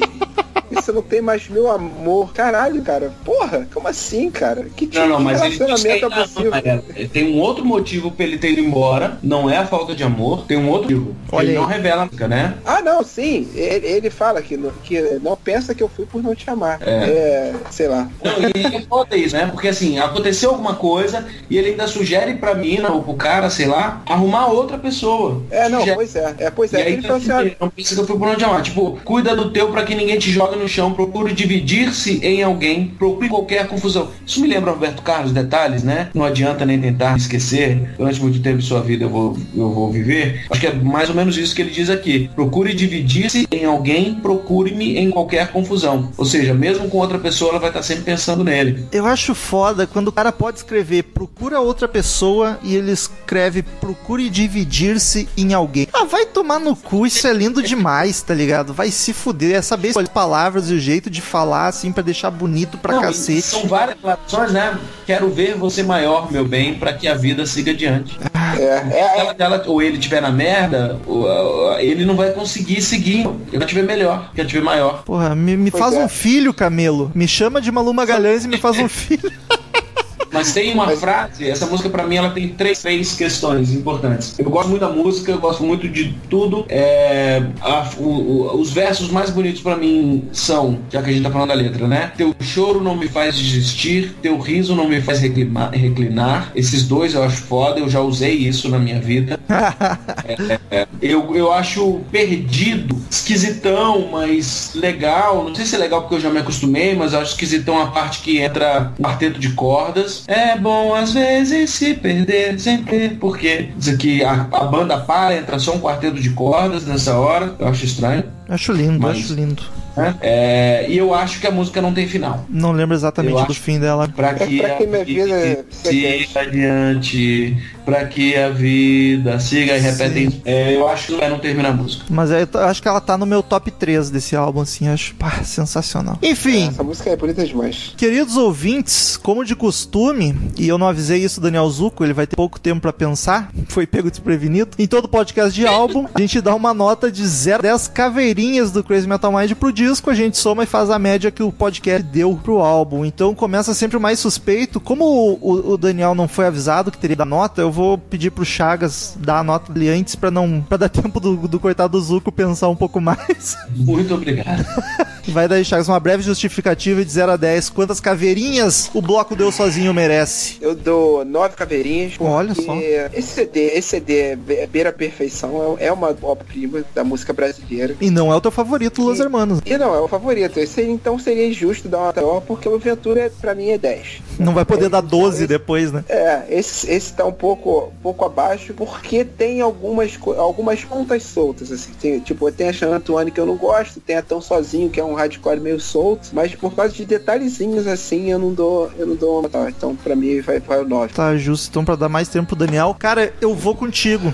9 também, que eu, eu acho um disco sensacional, letras lindíssimas, as melodias vocais são ah, espetaculares. Eu canto apenas pulmões a maioria das músicas. Tem duas ali que eu acho mais ok, que se saíssem do disco não ia me fazer tanta falta, então eu tiro um pontinho por isso. Mas eu acho ele espetacular, é o meu favorito do Los Hermanos até hoje. Eu não ouvi o 4 ainda, mas até então é o meu favorito. Então 9, 9 caveirinhas acho que tá justo. Daniel Zuco. Eu dou 8. Uh. Não porque é uma nota baixa, ao contrário, porque existem. Conheço discos melhores que ganhariam 9 e tem os discos dos Beatles que ganhariam 10. Então, como nenhuma outra banda no universo eu daria 10, sugeriramos que a nota máxima é 9, então ele fica com um débito da nota máxima que seria 8. Justo. Ele, ele fica com a média de 8,6, tá? Uma nota excelente. Achei justo, achei bonito. Return sender. Return sender. Gave a letter to the postman. He put it in his sack. Então, queridos ouvintes, quem quiser mandar e-mail pra gente, clique em contato no canto superior direito do site ou mande e-mail direto para crazymetalmind, arroba crazymetalmind.com que a gente lê no ar no próximo episódio. Curta a fanpage no Facebook, facebook.com barra crazymetalmind. Siga no Twitter, arroba crazymetalmind, arroba Gustavo Chagas, arroba Minha Brasília, arroba Daniel que está aqui presente. É, eu vim só pra isso, gente. No meio do carnaval, veio só ler os e-mails desse podcast Vim, clima de Rick Robin, carnaval, hein? Que sucesso. Aqui é só inventando. Hein? E siga também arroba Metal Rômulo. Amigos, se vocês curtem camiseta, usam camisetas de banda, mas estão cansados de camiseta só preta ou só com a estampa a cara dos malucos ou capa de disco, entre em CMM Rock Shop, que é a loja do Crazy Metal Mind com estampas bonitas, exclusivas e bacanas do Crazy Metal Mind, de bandas, só referência a banda, então é top. CMM Rock Shop, entra lá que é sucesso. Dan- Inclusive, Rômulo, eu queria dizer que eu estava na praia hoje, que eu estou, para os ouvintes que não sabem, eu estou de férias. Hoje, aliás, minhas férias já terminaram, agora é carnaval, né? É. E eu estava na beira da praia, eu com meus óculos escuros, camiseta e chapéu, porque eu sou assim mesmo. E aí do meu lado, no guarda-sol, havia uma moça de calça jeans, camiseta preta, E coturno. óculos escuro. Não, sem mentira, óculos escuro e a camiseta era do Black Sabbath. Olha aí, essa é das nossas. Tipo, eu falei, meu Deus, isso é uma, po- poderia ser uma potencial ouvinte. Aí eu pensei, e a Cristiane deu uma bela ideia, eu pensei, vou ali apresentar o CMM Rock Shop pra comprar umas camisetas bonitas? Umas brancas. É, tipo, amiga, tu tá na praia de calça jeans e, a, a família dela todas velhas de biquíni, tá ligado? Ela deve, é a outsider da família, a ovelha negra. Mas eu achei bacana que ela se soltou, depois ela tava de top e uma bermudinha. Olha mais, só. menos que isso não pode ficar, né? Não, senão ela é poser. É, mas eu sei que foi muito engraçado porque eu olhei, eu imaginei eu e o Rômulo, assim, nessa situação. Com 15 anos, né? Pra É, ter essa 15 anos, mensalidade. A gente não tem mais essa, essa, esse compromisso com o rock. Passou já. Ah, Daniel, só pra te lembrar que a gente fez, eu fiz aquele desafio pra ti e tu não gravou os dois últimos episódios, então você não quer te deixar esquecer, viu? Nos e-mails tu tá liberado pra falar de política, mas no episódio, o próximo episódio tu vai gravar, então, Não, eu- enfim, aproveita nos e-mails, hein? Ai, Jesus. Comece. Ruth! Ruth, Ruth. apareceu. Olha o nome, nome da minha falecida avó, hein? Ruth. Olha só. Essa é a Ruth Aparecida, no caso. Ela diz aqui: Oi, Daniel, Rômulo e ao outro convidado do CMM. Ela não tem nenhum no momento aqui. Na verdade, o assunto dela é sugestão de podcast. Eu não sei que convidado seria esse. Eu acho que ela tá se referindo a qualquer terceiro elemento que esteja conosco na leitura de e-mails. Ah, faz sentido, porque quem importa é nós dois mesmo. né? Exato. Mais tudo que eu, porque o pessoal não gosta muito. Tá triste, Daniel. Carnaval é alegria. Vai beber. Ah, carnaval. Daniel, hoje é o dia do off-topic. Esse podcast vai ficar com duas horas. Ah, Meu nome é Ruth. Ah, vai. Tu se orgulharia. Eu fui viajar na sexta e voltei na sexta passada. Eu e a Nath conseguimos beber todos os fucking dias. Todos. Sério, vocês foram lá pro Coisa lá e beberam todos os dias? Todos os dias. E ontem Deus, bebemos também e hoje já compramos coisa pra fazer caipira. A gente, gente tá há oito dias bebendo ininterruptamente. Aí, ouvinte, sabe o que, que vai acontecer? Quando eu chegar lá quarta-feira pra ver o jogo do Grêmio quinta pra gravar, o Rômulo vai dizer. E aí eu vou ter que beber sozinho. Eu sei que não, vai ser assim. É isso, sempre... isso, é só no fim do mês, Daniel, que o dinheiro acaba. Eu sofro, eu sofro, eu, eu sou um cara que sofro. Enfim. Leia aí o e-mail da, da amiga Ruth. Meu, meu nome é Ruth, tenho 23 anos e moro em Taubaté, 23. São Paulo. Já faz um tempo que sou ouvinte dos programas e só agora tomei coragem e estou digitando esse e-mail. Em algumas edições atrás, o Daniel disse que é fãzaço dos Black Rose. Eu, e continuo sendo, viu? Só pra avisar. Fiz uma pesquisa no site, tem apenas a biografia da banda, do podcast 142. 142. Nunca um podcast dedicado a algum álbum. Inclusive, eu queria dizer que eu já eu falei várias vezes aqui, inclusive pro Romulo, que eu gostaria muito de gravar um álbum sobre essa banda. Ah, uma hora a gente faz. Então, fica aí uma sugestão de cast para discutir. Seria legal uma estampa também. Olha aí, a estampa do Black Rose, sem meme rock shop, hein? Estampa é um pouquinho mais difícil porque não é uma banda underground. A gente tá começando, tem que atirar nas bandas mais certeiras, mas pro futuro, sem dúvida. E a senhorita Ruth diz aqui tchau e até o próximo e-mail, por favor. Não, que não demore. E digo mais, eu sou muito a favor que eu sou muito fã de Black Rose e gostaria. E eu, Eu descobri que temos ouvintes, mais ouvintes que são fãs. Temos, temos alguns. Próximo e-mail de Guilherme Soares, de São Paulo SP. O assunto é Scorpions. Ele diz: Fala galera CMM, muito bom episódio sobre Scorpions. Ajudou a quebrar um pouco do preconceito que tinha da banda, pois sempre achei que eles faziam músicas para gordinhos carentes, muito devido a um colega de colégio. Isso nos longínquos anos 90. Ele nunca pegava ninguém e pagava de poser rocker, mas gostava mesmo era de escutar as power ballads da vida, principalmente as dos Scorpions, que são ótimas. Deixa eu, só, deixa eu só esclarecer o Guilherme que não é que assim, ó, ele pagava de poser. É que o poser rocker nunca pega ninguém, amigo. Tem que Não, não, não, não, não, não. não. Aí Poser depende, rocker, ele só pega, ele só pega os outros amiguinhos.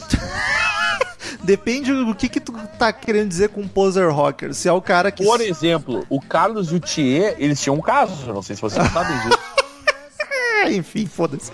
Além disso, sempre fiz a relação do vocalista Scorpions com a do chiclete com banana, porque ambos acham que usaram apetrechos para esconder uma calvície indesejada consegue enganar alguém.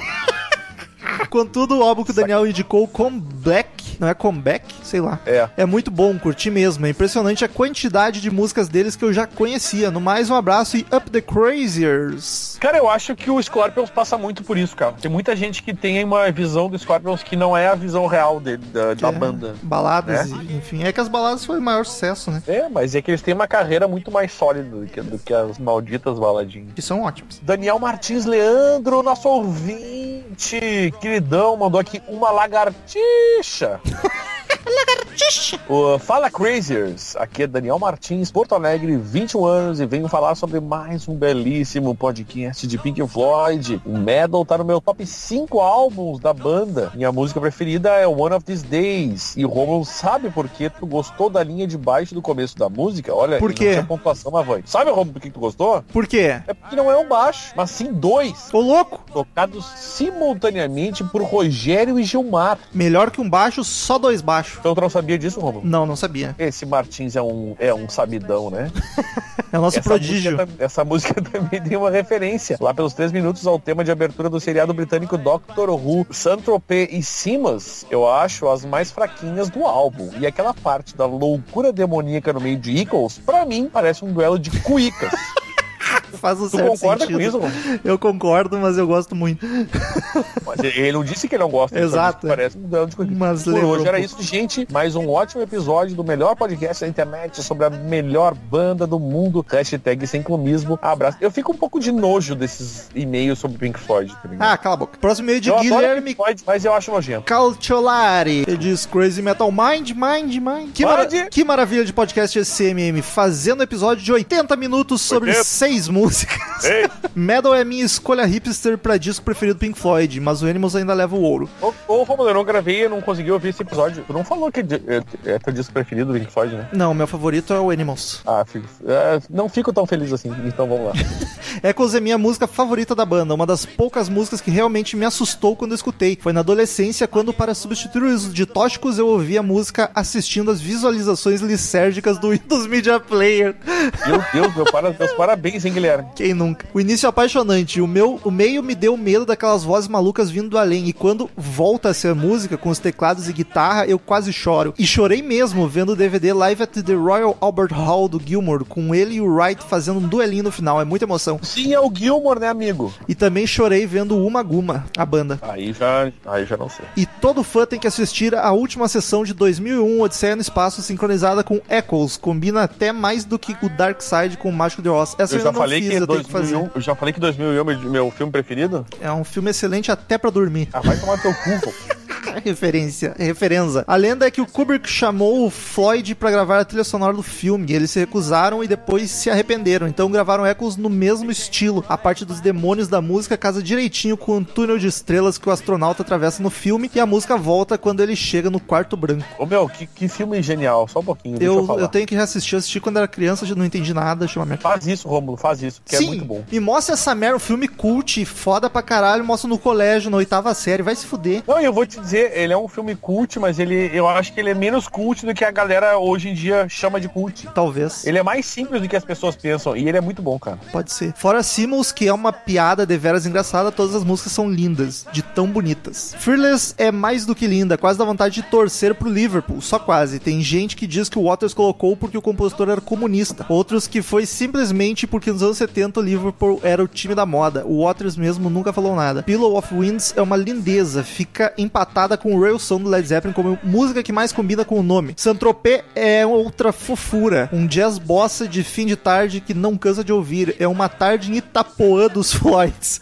E One of These Uma Days... tarde em Itapuã. E One of Days eu só comecei a gostar estranho, né? de assistir Live at Pompeii. Agora eu curto. Eu acho que faltou alguma palavra aí no meio, É, eu acho que ele quis dizer que ele começou a gostar só quando assistiu Live at Pompeii, basicamente Exato. Enfim, disco nota 10 de 10. Imagino que top 3 pra mim da banda. Parabéns pelo cast e muito obrigado. De nada, Calciolari. Mas a galera tá forçando nos 10 de 10, né? Não, que isso. Ah, Romulo, tu não dá 10 de 10 pra esse álbum. Vai tomar no teu cu. Não, não dei, eu dei 9 alguma coisa. Pra tudo isso? Cala a boca, vai daí. Meu Deus, nem merece. Vamos lá. Por isso que tu não gravou. Ainda bem, graças a Deus. Andrei Persegona, ou Persegona. Acho que é Como seria, Rom? Persego, né? É Persegona, Andrei Persegona. Ele mandou aqui CMM 335, Ui. Scorpion. Andrei, 20 anos, Curitiba, Paraná. A nossa Rússia brasileira, né? Exatamente. Fiquei muito feliz ao ver no meu feed um CMM sobre Scorpions, a minha banda favorita. Olha aí. Fazem um programa de uma hora e meia sobre uma banda de meio século de carreira. Era óbvio que faltariam muitos detalhes. Não há dúvida. Vou tentar não me alongar muito, mas ele se alongou pra caralho. Mas aí vão algumas curiosidades que engordam a história dessa banda maravilhosa. Uli John Roth nunca escondeu sua inspiração em Jimi Hendrix e é notável a influência do americano em seus solos. Roth era tão fã de Jimi que chegou a ter um caso com a patinadora alemã Monika Dennemann,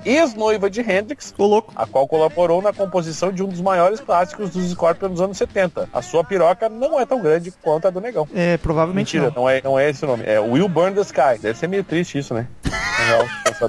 Roth saiu da banda pois discordava da sonoridade mais moderna que a banda queria adotar e defendia estilo mais setentista. Eu acho que era bacana, né, cara? Setentista? Eu acho que sim, mas não ia fazer a banda não explodir, né? Como explodiu. É verdade. Mas a separação foi. Amiga, meu pai mandou um dedo do meio pra mim aqui agora. Mas que isso, seu Uli? É um, é um senhor psiquiatra com 77 anos me mandando dedo do meio, eu mereço. Vamos lá. Mas a separação foi amigável e em despedida a banda gravou o ao vivo Tokyo Tapes em 78, mas as suas contribuições não pararam por aí. A banda precisaria de um novo guitarrista, então Uli indicou que seu amigo Matias Jabs fizesse uma audição, mas não lhe contou as reais intenções do teste. Jabs se destacou entre quase 300 candidatos e assim, sem saber, substituiu seu amigo na banda. Olha aí. O Michael Schenker, ou Michael Schenker, Eu tô notando que eu tô virando Faustão. É só, olha aí. Eita, é pior, é, ô louco. bicho. Olha aí, hein? Olha aí, hein, ô louco! A que ponto chegamos? É 26, hein? Aí vamos falar agora, em alemão que é Michael Schenker, após desavenças com o UFO, resolveu pedir emprego para seu irmão Rudolf. Por amor à família, o aceitou de volta. Mas pegaria mal demitir o recém-contratado Matias Jabs. Então resolveram manter os três guitarristas. Michael gravou três músicas no álbum Lover Drive, entre elas a instrumental Coast to Coast. As suas diferenças criativas com Jabs o fez seguir para a carreira solo. James Kotak, ex-baterista, foi preso em Dubai acusado de insultar o Islã. Que, aliás, qualquer coisa é insultar o Islã, né? É verdade, a gente deve estar insultando nesse momento sem nem saber. Eu dizia, inclusive, este comentário que eu fiz já insulta o Islã. Exato. Segundo testemunhas, James teria xingado, mostrado o dedo do meio, que nem meu pai agora, e até exibido as nádegas para islamitas em um aeroporto. Eles, esse cara é muito esperto. Os Emirados Árabes. Ele se defendeu, alegando que estava atendendo ao pedido de um fã. Imagina o fã, duvido tu apontar a bunda pra aqueles islamitas lá. É, imagina o cara dizer, ó meu, mostra a bunda aqui pra nós. Esteja preso. Tipo, assim, é tipo, todo, todo, tudo que tu, teus fãs pedem, tu faz, né, filha da Mas óbvio. Enfim, e retirou sua camisa em público para exibir suas tatuagens. O cara é tão egocêntrico que tem seu próprio nome tatuado no peito. Ah, melhor que teu nome da ex, né, amigo? Verdade. Melhor do que ter o logo do teu site. risos, risos. É verdade. Mentira. Ah, vai rindo. Tem- Tu tem um desafio Tem aí. Se tu não te comportar, tu vai ter também. Eu vou fazer na testa. O mesmo confessou ter bebido além da conta. Não, diga. O, o Matias Jabs tá tipo eu hoje.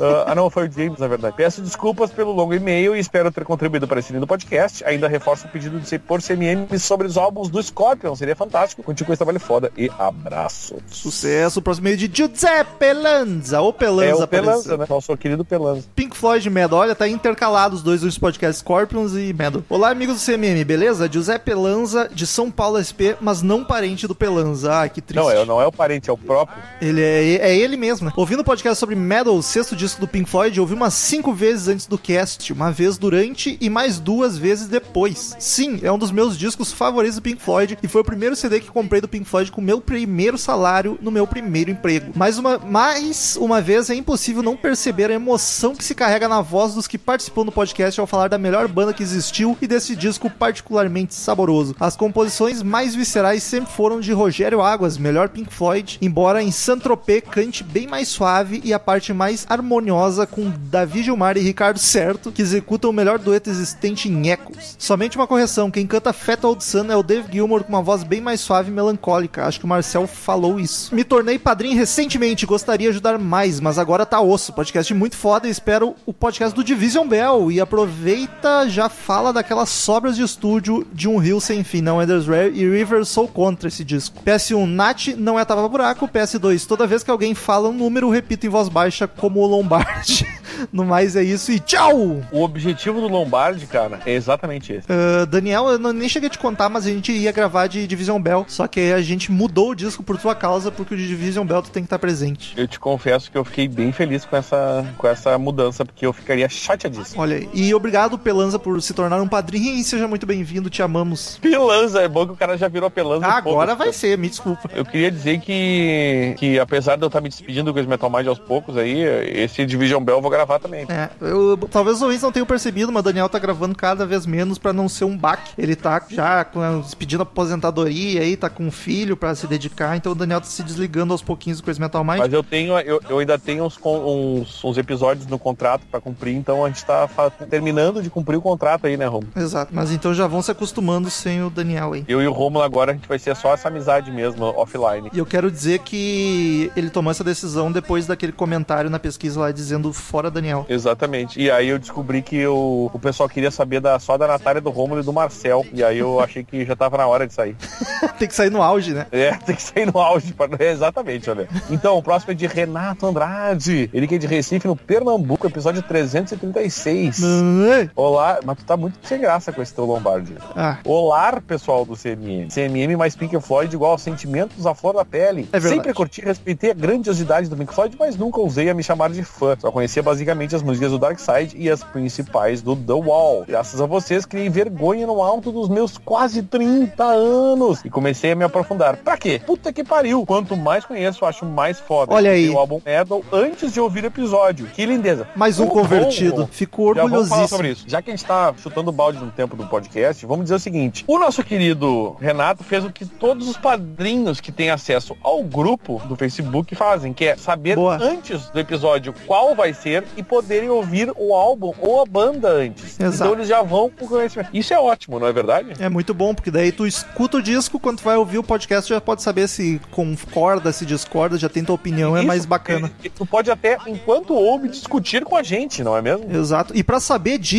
basta 5 pilinha por mês. Cinco pilinha, cara. Não, quer cinco pilinha. não só isso, é 5 reais pra quem não é do Rio Grande do Sul. Não só isso, com 5 reais tu ganha isso e mais umas vantagens também. Então, Padrim.com.br. Eu, ia destacar o- eu ia destacar o trecho do- de Equals, que teria sido pega do tema principal de O Fantasma da Ópera. E vi que o musical é de 1986. 86. Ou seja, é o contrário. Vendo no Wikipedia, um trecho diz que o Waters até pensou em entrar com um processo, mas deixou pra lá porque ele é muito queridão, né? Episódio Sinônimo de querideza. É, episódio lindo. Parabéns aos ouvintes PS. Choque de cultura tá invadindo tudo. É belíssimo. Melhor vídeos e canal do YouTube. Próximo É de Carlos Eduardo. Ele diz assunto. Olá, olá, lá, lá, lá. Eu não por dois que mandaram com eco. Por que isso? Eu- Uma piada É pra ser eu... isso, é pra ser Equals, entendeu? É. Ah, será que é essa piada miserável que dois fizeram? Não pode Eu ser. espero que não. Ou podia ser tipo a Lady Gaga. Olá, olá, lá. Bye. Gostei, gostei. Ele é de Manaus, Amazonas. Fala galera do CMM. Vou pular direto para algumas versões de Echoes, porque, um, porque é uma das obras primas da banda. Desculpa, The Wall, você é bom, mas ainda é uma punhetação do ego do Rogério Águas. Ô Romulo, depois desse comentário dele do Echoes, eu acho que era pra ser Echoes, era o Olá, era pra ser Echo mesmo. Pode ser. A versão que mais gosto de Echoes é do DVD Live in Gdansk, de 2008, tocada na íntegra com 2008? Ricardo Certo, mais um que chama pelo nome correto, a tá portuguesa. engraçado. É. Embora o show tenha orquestra, não consegui ouvi-la nessa faixa, mas nem fez falta. No trecho do Chaves matando a lagartixa, o Davi Gilmar e o Guy Pratt fazendo parte dos efeitos é muito louco, e com a ajuda do palco estar cheio de fumaça de gelo seco, ou ao menos eles fazem parecer que é de gelo seco. É, tem que ver, isso se, se a fumaça fica na altura da cabeça é outra coisa, se fica na altura dos pés é gelo seco. O Quem Marcel é que joga fumaça pro UOL? que é que joga fumaça pro chão, gelo seco. Ah, que horror. Cala a boca. O Marcel comentou que usava o trecho de Echoes como toque de telefone. Essa parte 2 tem versão acústica Parte na sessão que eles fizeram pro Live from Abbey Road, que saiu num dos cinco DVDs do Live Dansk. Ver o menino da Gilmar errando umas notas até conseguir e o Gui Pratt É. tocando um baixo É muito estranho. Guy, é. Sim, eu me lembro o nome agora. E mandando uns pulinhos maroto é bem supimpa. No final, o Gilmar manda um solinho que me conquistou e ele e o Richard Wright fazem sons com a boca pra deixar em looping no encerramento da música. Que versão foda. Uma pena que no último DVD do Professor Gilmar, que foi gravado em Pompeia, ele não tocou Echoes e enquanto escrevia este e-mail, li que ele deu uma entrevista para as Pedras Rolantes falando que adoraria tocá-la nesse show, mas não podia fazer sem o Richard. Ah, que Ai, bobagem. fofo. Olha, duas opiniões divergentes, hein? Há algo que é especificamente tão individual sobre o modo em que Rick e eu tocamos essa música e você não consegue fazer que alguém aprenda e toque da mesma maneira. Essas são as palavras Toma! do Dave puta. Por coincidência ou não, John Karen não estava nesse show em Pompeia. Ele tocou no Ona Island e na sua turnê junto com o Rick, incluindo suas versões Ah, comentei. Rick Robbie, sucesso, hein? Tamo na turnê, vamos nessa! Incluindo nas versões comentei porque são na mesma turnê, talvez ele conseguiria, talvez. Antes do Dark Side of the Moon, Echoes já tinha sincronização com o filme, eles passam na íntegra do Odisseia no Espaço, que o outro amigo ouvinte já falou. Isso. E... Mas eu não vi, nem tenho uma filha pra falar se é bom. A minha filha disse que é muito bom. Chega desse e-mail, nem na redação do Enem que fiz 2006 escrevi tanto. Tchau, 2006. PS, link dos vídeos, ele manda link pra tudo.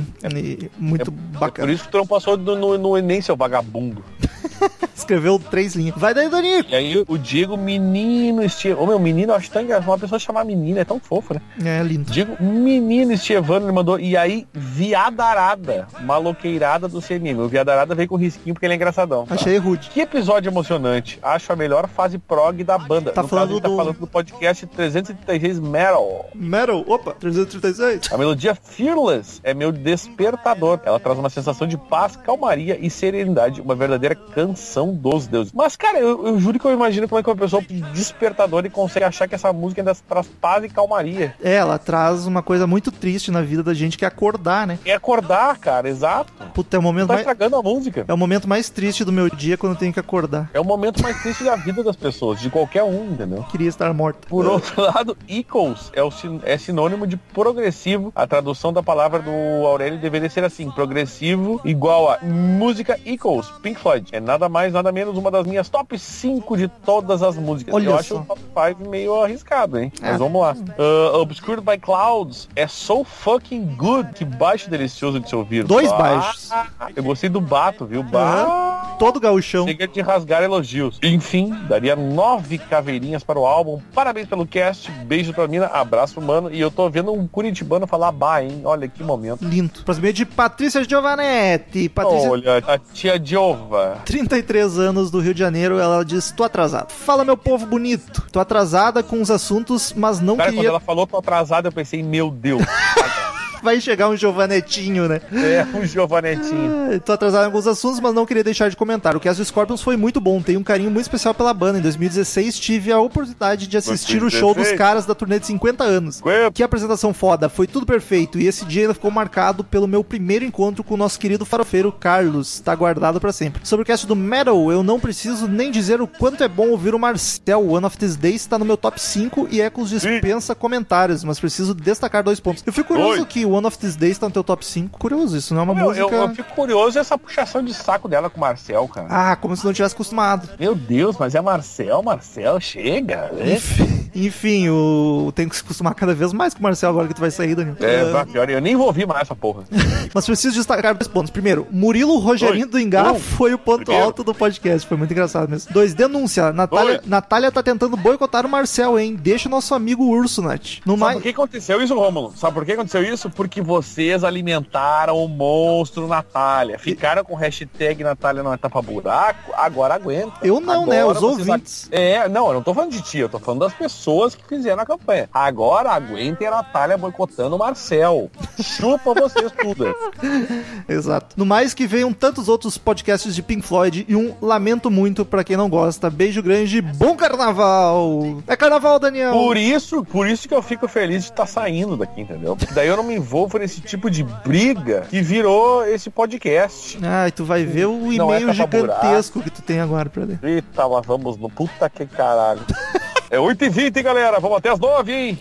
Vamos lá. Arthur Miguel Gislandi, El Roqueron, mandou aqui sobre o podcast 336. Ele que é de Porto Belo, Santa Catarina, e, apa- e aparentemente não tem mais nada pra fazer. Vamos nessa. que isso? Querida, não, tô, eu tô brincando. Querida equipe do CMM, parabéns pelo podcast número 336 sobre metal. Imaginem minha felicidade em ver esse episódio no feed, sendo que na mesma semana, eu pensei várias vezes, eu gostaria de episódio sobre o metal. Não precisei nem pedir. Sintonia bonita. Sintonia bonita.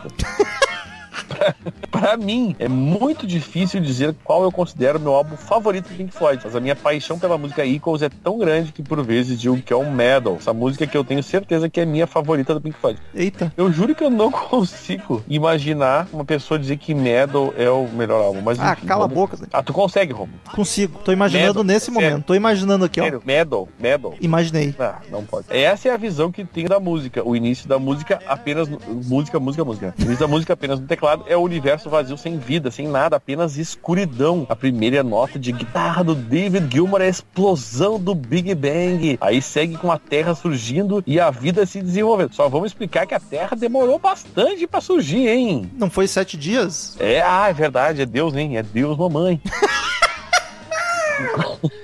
É Deus, mamãe. Melhor vídeo do YouTube. Procurem aí.